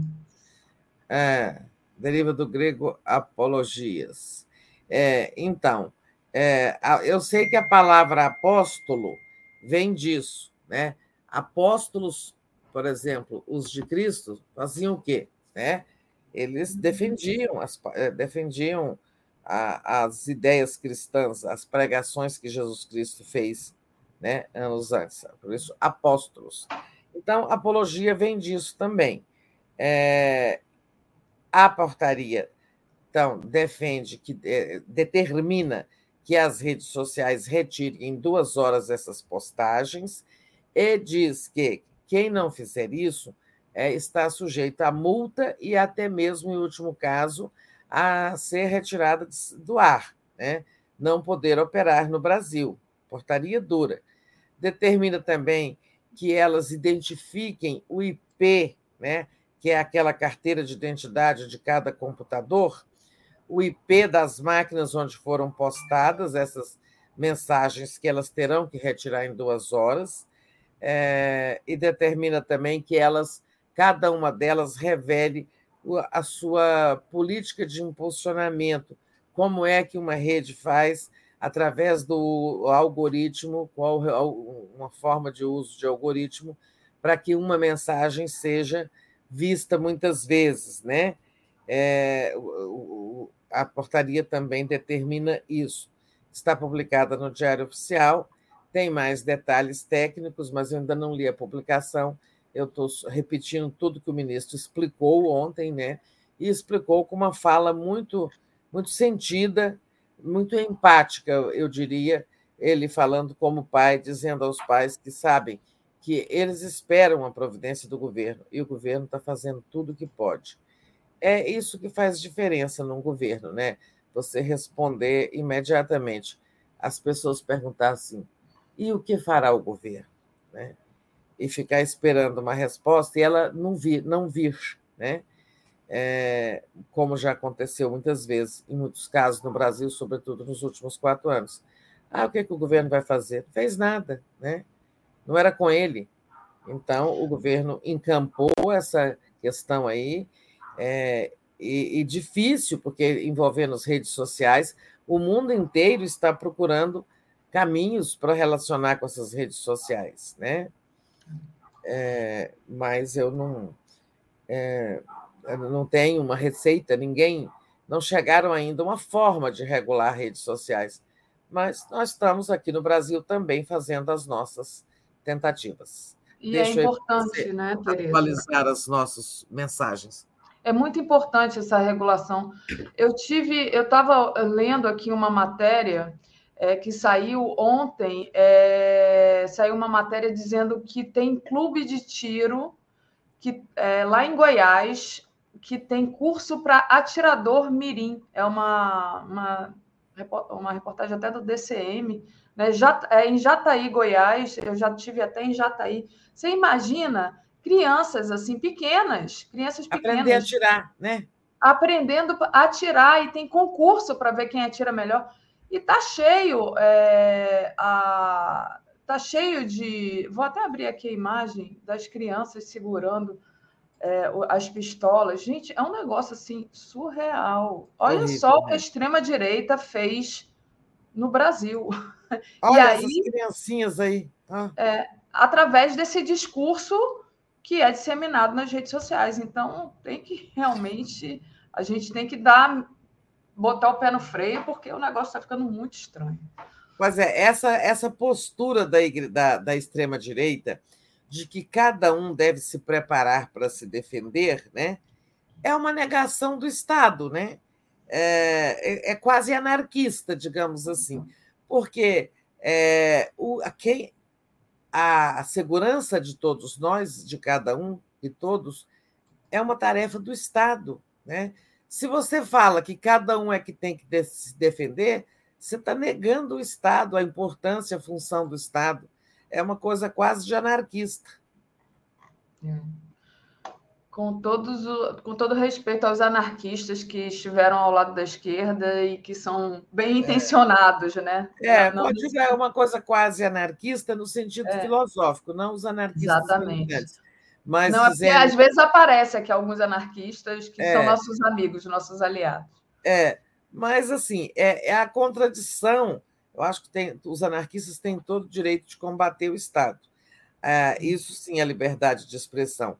Não é liberdade de expressão eles ficarem usando redes sociais para pregar a morte de crianças. Né? Exatamente. Agora, é, quando eu digo que é a negação do Estado, os anarquistas têm todo o direito de negar o Estado. Mas é que a extrema-direita geralmente é nacionalista. Né? Exato. É, então, é uma contradição com ela mesma ela é nacionalista, Brasil acima de tudo, de Deus uhum. acima de todos, aquela bobajada toda do Bolsonaro. Olha, então, se o é nacionalista, o país é tão importante, mas da segurança pública cada um cuida de si. Então, é uma contradição eh, deles. Né? É. Na verdade, eles não estão também nem preocupados com o nacionalismo, que é um nacionalismo da boca para fora. Né? É, da boca para fora, isso mesmo. Tereza, deixa eu ler aqui a mensagem da Marta Skinner, minha amiga aqui, da economista aqui do Rio. Não faz sentido a esquerda chegar ao poder e o parlamento totalmente oposto. Isso é um projeto da extrema-direita internacional. É preciso rever o filme O Dia que Durou 21 anos. Então, obrigada, Deixa Marta. eu falar sobre essa mensagem. Fale. Olha, não faz sentido a esquerda chegar ao poder e o parlamento ser totalmente oposto. É, mas, assim, Marta, é, claro, a extrema-direita internacional pode ter interesse nisso, mas. E, e, e, atuou para isso, né, para termos esse parlamento conservador, o mais conservador que eu já vi em 40 anos de acompanhamento da política brasileira e do Congresso, mas isso é uma coisa que tem a ver muito com o nosso sistema partidário. Nós precisamos dar um jeito no nosso sistema partidário, sabe? É, a, a coisa de existir 30 partidos numa disputa é, eleitoral para o parlamento, ela não alinha as pessoas, né? Assim, não alinha as, os candidatos ao parlamento com um candidato a presidente, né? É, então, assim, tem 30 partidos, o sujeito tem lá. Ah, tem Lula, Bolsonaro, vários outros candidatos. Tem cinco candidatos a presidentes e 30 partidos com candidatos ao parlamento. Aí as pessoas votam sem fazer esse link, né? Eu defendo que a eleição do Congresso fique para o segundo turno presidencial, porque aí, quando tiver, por exemplo, agora tivemos Lula e Bolsonaro, as pessoas votariam é, a campanha para deputado e senador, já diria, estou com Lula. De uma forma mais alinhada, escolha, alinhando melhor a escolha do presidente com a escolha dos parlamentares. Eu acho que essa era uma reforma política importante, sabe? Não ter a eleição parlamentar no, junto com o primeiro turno presidencial e sim com o segundo. Mas continue, Daphne. Hum, hum, é, perfeito, Tereza. Deixa eu falar sobre é, o, dia que durou, o dia que durou 21 anos. É só só falar mais sim. isso. O dia que durou 21 anos, é, eu tenho muito orgulho de quando, quando era presidente da EBC, TV Brasil, nós ajudamos a financiar uma série, aportamos uma parte dos recursos para uma série O Dia que Durou 21 Anos, uma série de cinco episódios. E depois previa o contrato que, após um período de exibição exclusivo na TV Brasil, ele, Camilo, diretor, produtor, poderia transformar em um filme de 60 minutos, acho que são 60 minutos, ou um pouco mais, né? Uma hora e 19. Em um documentário, uma hora e 19. Ele poderia fazer um documentário para ser exibido em cinemas, e aí teria terminado o direito de exibição exclusiva da série pela TV Brasil. É, no filme nem aparece qualquer menção à TV Brasil, e disso eu até reclamei com o Camilo, mas nós participamos dessa produção. Agora vejam como é a mídia. Nos dois anos em que a TV Brasil teve direito a exibir com exclusividade, porque a série, em cinco episódios, conta em muito mais detalhes tudo aquilo que foi condensado em uma hora e 19 no filme, né? Mas nós tentávamos divulgar, cada vez que a gente exibia a série, tentava divulgar, a mídia não dava uma linha, tá? Isso foi durante dois anos. Exibimos várias vezes a série, ela está lá ainda no acervo da EBC. É, depois, quando virou filme, aí veio o Oba-Oba. Aí todo mundo falou, todo mundo é, louvou e tal. Mas eu considero a série ainda mais educativa do que a é, do que o filme, porque a série em cinco episódios ela destrincha melhor cada uma daquelas passagens importantes de como se deu o golpe de 1964, interrompendo a democracia brasileira. De qualquer forma, é uma obra pela qual é, é o, o, Camilo merece todos os cumprimentos. Legal, então vou rever mais uma dica aqui cultural. Eu estou sugerindo que a EBC, e a EBC pode reexibir na TV Brasil a qualquer momento. Poderia ter reexibido agora não é mais exclusivo dela, mas é do acervo dela, ela tem participação né, no financiamento. Poderia ter exibido agora, na semana do 31 de março. Verdade, verdade. Tereza, é... bom, é, mudando de assunto aqui, que, que vai mudar nas importações? Tem mais mensagens? Não, é, acho que Parece que eu vi uma outra. Ah, mas não devia ser superchat. É. Não, é, aí eu já perdi, porque aí a memória aqui vai apagando, é muita gente falando. É, não, é, queria trazer para você a história das varejistas estrangeiras na internet. Né? Teve gente aqui até falando disso aqui no chat ontem, ah, sou contra, sou a favor, e depois parece que o governo falou sobre isso. Na verdade, a, a Janja falou, né? Mas passo para você. O que, que vai mudar? Olha, aqui há um esquecimento geral no Brasil, até o governo esquece, a mídia esquece aquilo que já foi falado.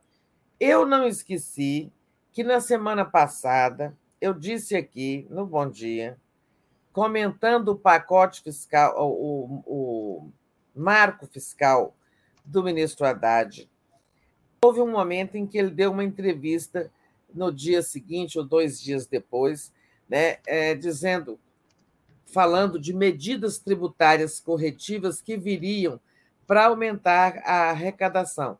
Porque nós, aqui na nossa análise, e todos os analistas também disseram que o sucesso daquele plano fiscal do Haddad depende muito da, do aumento da arrecadação. Por quê? Porque o plano prevê vamos zerar o déficit ano que vem, ter superávit em 25 e 26. Para ter superávit, o governo precisa poupar um pouco do que arrecada, não pode gastar tudo. Como a, o projeto permite também que o governo gaste mais, sub, pondo fim ao teto de gastos, o teto absurdo do Michel Temer, né?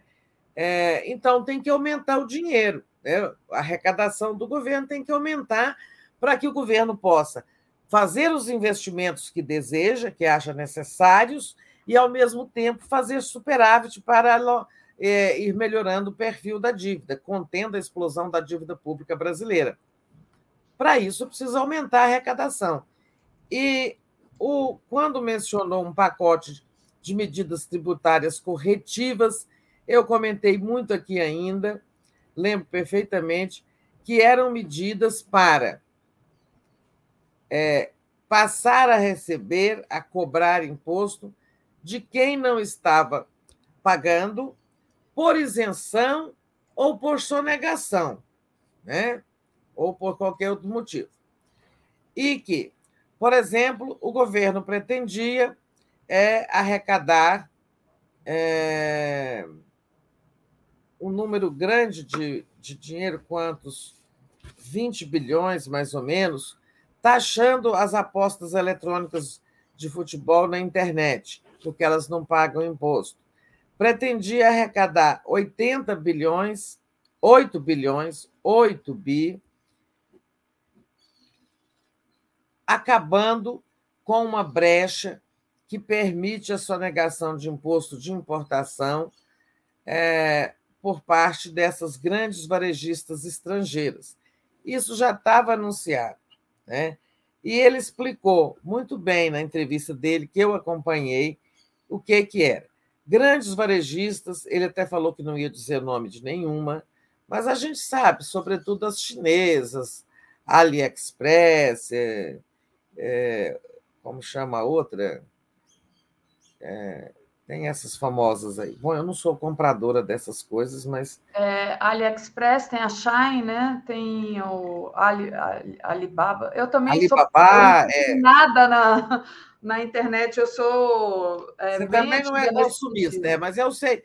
Eu tenho uma conhecida que compra roupa demais por esse negócio. É. Que sem roupas interessantes e baratas. É, e o que, que acontece? Essas, esses sites.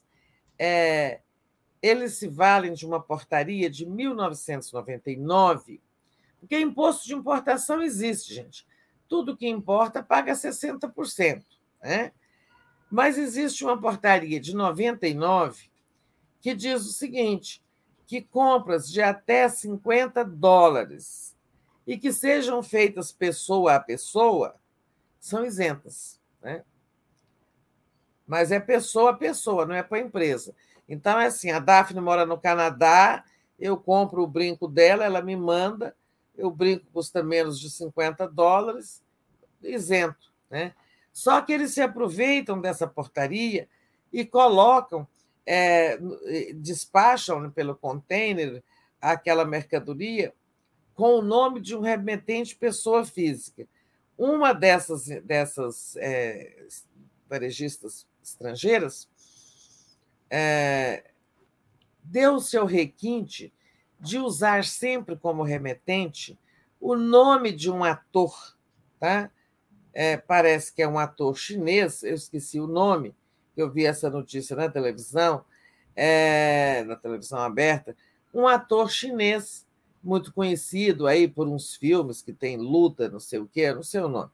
Mas você vê, olha o nível da chacota, né? Punha como remetente essa pessoa física e o valor sempre menor do que 50 dólares, mesmo quando é, é, era maior. Né? E a outra coisa que eles faziam também era até desmembrar cada um. Tipo, eu comprei uma calça e uma blusa. Eles põem um pacote, vem a calça, no outro vem a blusa, sabe?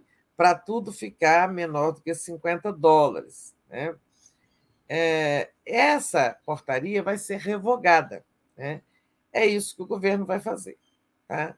Então, é claro que aí todo mundo vai pagar o imposto de importação, porque você vai chegar, a Receita vai avisar, tem lá, geralmente são os Correios que avisam, tem aqui um, um produto para você, Aí você vai lá, vai pegar um boleto, que é o imposto, pagar o imposto e vai retirar a sua mercadoria.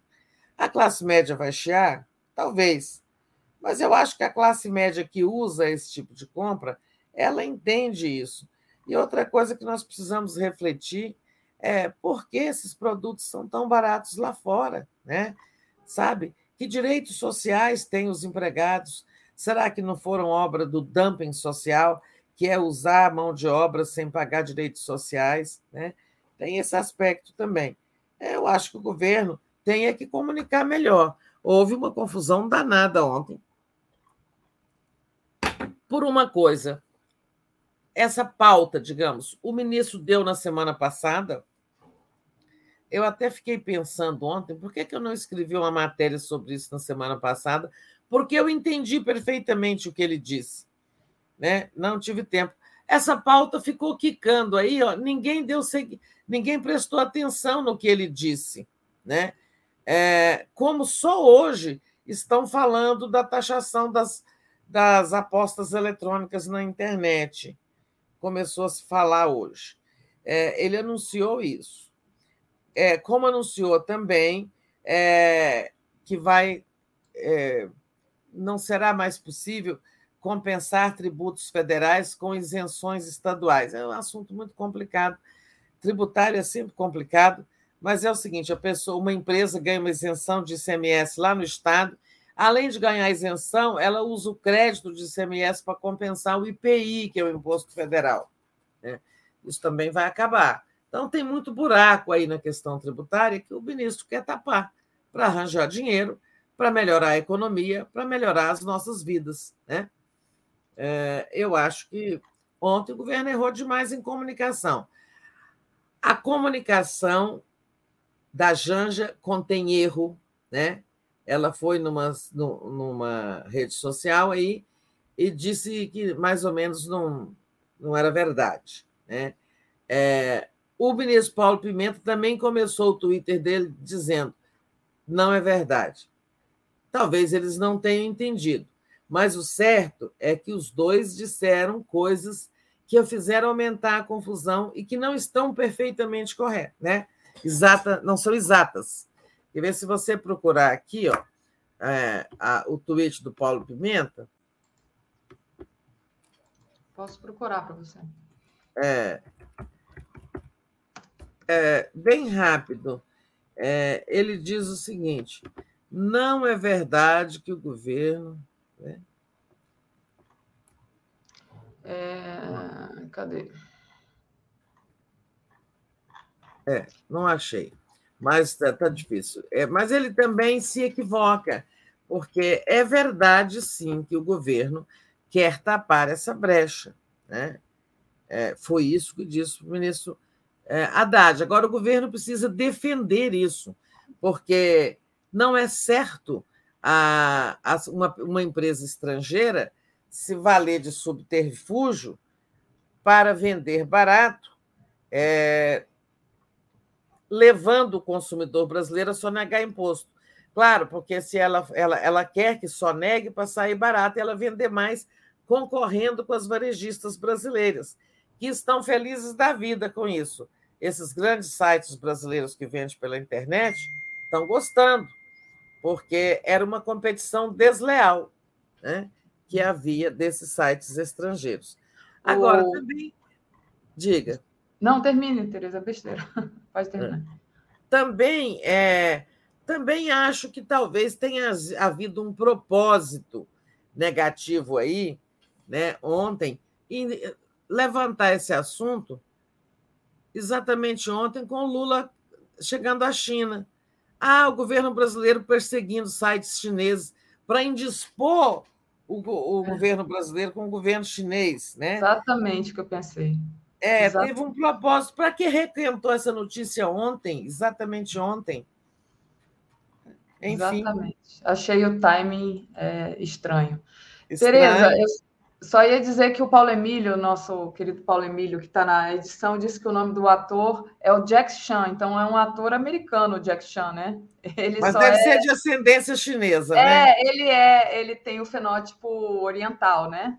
Não sei se chinês, japonês, acho que é chinês. Mas o Jack Chan, que é muito, fez muito filme, né? Então, era esse o nome do ator ah, que você procurava. Ah, que nome desse. sabia. E, Tereza. Obrigada, é... Paulo Emílio. Beijo. É. Beijo para Paulo Emílio. Tereza, a gente tem pouco tempo, mas não podemos deixar de falar sobre o blocão do Lira, né? É, que foi formado ali, um blocão, inclusive, com partidos da base do governo. Isso é, atrapalha ou ajuda o governo, Tereza? Estranho, né? Pois é, os blocões, uma guerra de blocos ali. Esses blocos, se você procurar ver, eles não têm, assim, não existe uma lógica, uma coerência ideológica, né? Ó, o primeiro bloco foi ó, temos a Federação PT, PT, PC do B, PV. Aqui há identidade e eles são até mais que um bloco, são uma federação. Não podem se desquitar ou se divorciar nesses quatro anos. Agora, os blocos são transitórios, podem ser desmanchados, são relações estáveis, digamos assim. Tá? É, os blocos, olha, foi formado o MDB, PSD,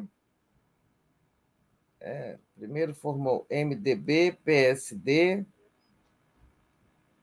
Cidadania, esqueci o outro partido aqui. Ah, tinha um mais à direita aqui que eu esqueci qual.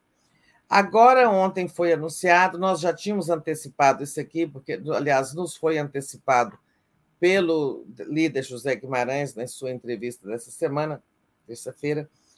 É, esse novo bloco está sendo chamado de Bloco do Lira, porque ele junta o PP, que é o partido do Lira, e ele teve o, o presidente da Câmara como impulsionador, né? PP mais União Brasil, dois partidos conservadores, e dois partidos progressistas, PSB e PDT. Né? Olha só, 173 deputados, o outro tem 142, o do, o do, o do PT tem 89. É, esses blocos, na verdade, eles estão defendendo assim, eles eh, não é para ser contra ou a favor de governo. Eles estão disputando poder interno no parlamento, né? Poder de indicar relatores, de compor as comissões técnicas permanentes ou as comissões provisórias. Disputa do poder local. Agora, para o governo, eu acho até que está bom, por uma razão. É, em todos eles tem partidos pró-governo né, tanto na Federação Petista como nesse que é encabeçado pelo MDB, está no governo, apoia o governo, como nesse do PT, do PP de Lira, que tem o PSB e o PDT, partidos governistas. Então, eu acho que não é uma coisa assim que prejudica o governo, tá? Claro que não, também isso não significa alinhamento automático com o governo, mas facilita na medida em que a partidos governistas dentro desses blocos. Claro que tem que conversar, tudo tem que ser negociado, tudo é a negociação é uma constante entre governo e parlamento. Agora, isso aqui contorna um dos grandes problemas do sistema político brasileiro, que eu já mencionei hoje, que é o, hiper, o hiperpluripartidarismo. Né? A existência de, de, 20, mais, de 22 partidos no Congresso. Porque você juntou quatro Olha, juntamos três ali no bloco do PT, é, quatro no bloco do MDB. Saúde. Reprimindo espirros. E quatro nesse outro bloco do Lira. Só aqui, 4, 4, 8, 11. Só aqui nós já resolvemos, é, é, reduzimos 11 partidos a três blocos, né? Claro que os partidos continuam existindo com suas é, características, especificidades, mas eles estão operacionalmente dentro de um bloco. Isso facilita para o governo a negociação, sabe? Ele vai tratar com um bloco e não com quatro partidos. É, eu acho que isso facilita o processo negocial, né? a interlocução entre o executivo e o Congresso, a existência desses blocos. Então, não tenho nada contra, eu acho que eles ajudam. Muito bom. Tereza, queria pedir aqui perdão de joelhos a todos os fãs de Jack Chan, porque ele é chinês e não americano, como eu achava que era. Na verdade, eu nunca vi um filme do Jack Chan na minha vida. Nem eu, não sabia nem que Mil existia. perdões, porque as pessoas ficaram ofendidíssimas aqui comigo, porque disse que o Jack Chan era americano. Desculpa, gente, da próxima vez eu vou dar um Google. Mas o filme, os filmes será que são, assim, tipo, da indústria cinematográfica americana ou são filmes chineses, né? É, eu tinha a impressão que ele fez filmes americanos. Ele pode ser chinês, mas ele fez filme americano. É. Mas isso Porque nós duas somos ignorantes sobre, sobre Jacques é. Chan. Eu, é. sobre esse assunto, eu realmente não tinha o menor domínio, então peço perdão é. aqui aos fãs. E, e aí. Dizer que lá na China, a, Margar a ministra Margarete Menezes está na comitiva. Também vamos assinar acordo de cooperação audiovisual, sabe, para trocas de conteúdos, de novelas, de documentários, filmes. Tá? Muito que... bom isso para o soft power brasileiro. Sim. E os chineses adoram as novelas brasileiras, né? É, é a, Escrava aquela... Isaura fez um sucesso. Escrava Isaura, exatamente. Tereza, deixa eu agradecer aqui a Anne Walsh, que diz: mas 60% de taxa sobre o valor da compra é abusivo diz a Anne Walsh falando aí sobre os produtos é, desses sites. Cláudio Alves, o perfil desta legislatura não se deve só ao nosso sistema eleitoral, falando do assunto que você tratou anteriormente, né? Mas ao analfabetismo. É, não só. Político, né, do nosso eleitorado. Não há justificativa para alguém acreditar em mamadeira peniana, por exemplo, diz aqui o nosso Cláudio Alves. É, claro, existe, sobretudo, um problema de educação política, isso é o fundamental. Agora, o pluripartidarismo contribui, né, o Jacques Chan. É, é, mas, sobretudo, é isso. Eu acho que a educação política, né, a informação política é muito baixo o nível. Né? Hum. Vamos avançar. Diga o... aí, Leia. Jack Chan, nascido e criado em Hong Kong, houve um ator que processou 544 empresas e ganhou menos de 50 dólares em algumas ações, não é conhecido no Ocidente. A Reginalíssima. Dólares? É, dólares. Reginalíssima. Na China, é, hoje admiro o ator e cantor Ziao Zhan. Não sei se pronuncia assim. Zhan. Ziao Zhan. Muito bem, gente. Vamos terminando por aqui. É, agradeço, Tereza, e é, nossa programação. Já ia me esquecendo, não posso esquecer disso. Cadê a programação, gente? Cadê ela? Bom, estamos sem programação, estamos com programação. Às 10 horas agora, Helena e Mário Vitor, entre blocos e barracos, Câmara cai na baixaria. 11 horas, giro das 11, governo enquadra redes sociais no combate às ameaças das escolas. 13 horas, coordenador do programa de governo do Haddad analisa os 100 dias dos governos Lula e Tarcísio. 14 horas tem aula com Vassoler, porque os Estados Unidos estão perdendo a hegemonia mundial. 15 horas, panorama, Flávio Dino, segundo round, bolsonaristas nas cordas. 16 horas, Estação Sabiá. Almir Giarone lança o livro Sem Luta Não Se Vive. Às 17 horas, Um Tom de Resistência, Retalhos da Cultura Pop. 18 horas, Léo Quadrado. 18h30, Boa Noite 247. 22 horas, o dia 20 minutos. 23 horas, a live do Conde. É isso, gente. Obrigada, obrigada, Tereza. É isso, gente. Bom dia, Daphne. Bom dia a todo mundo. Até a noite no Boa Noite. Tchau, tchau. Tchau.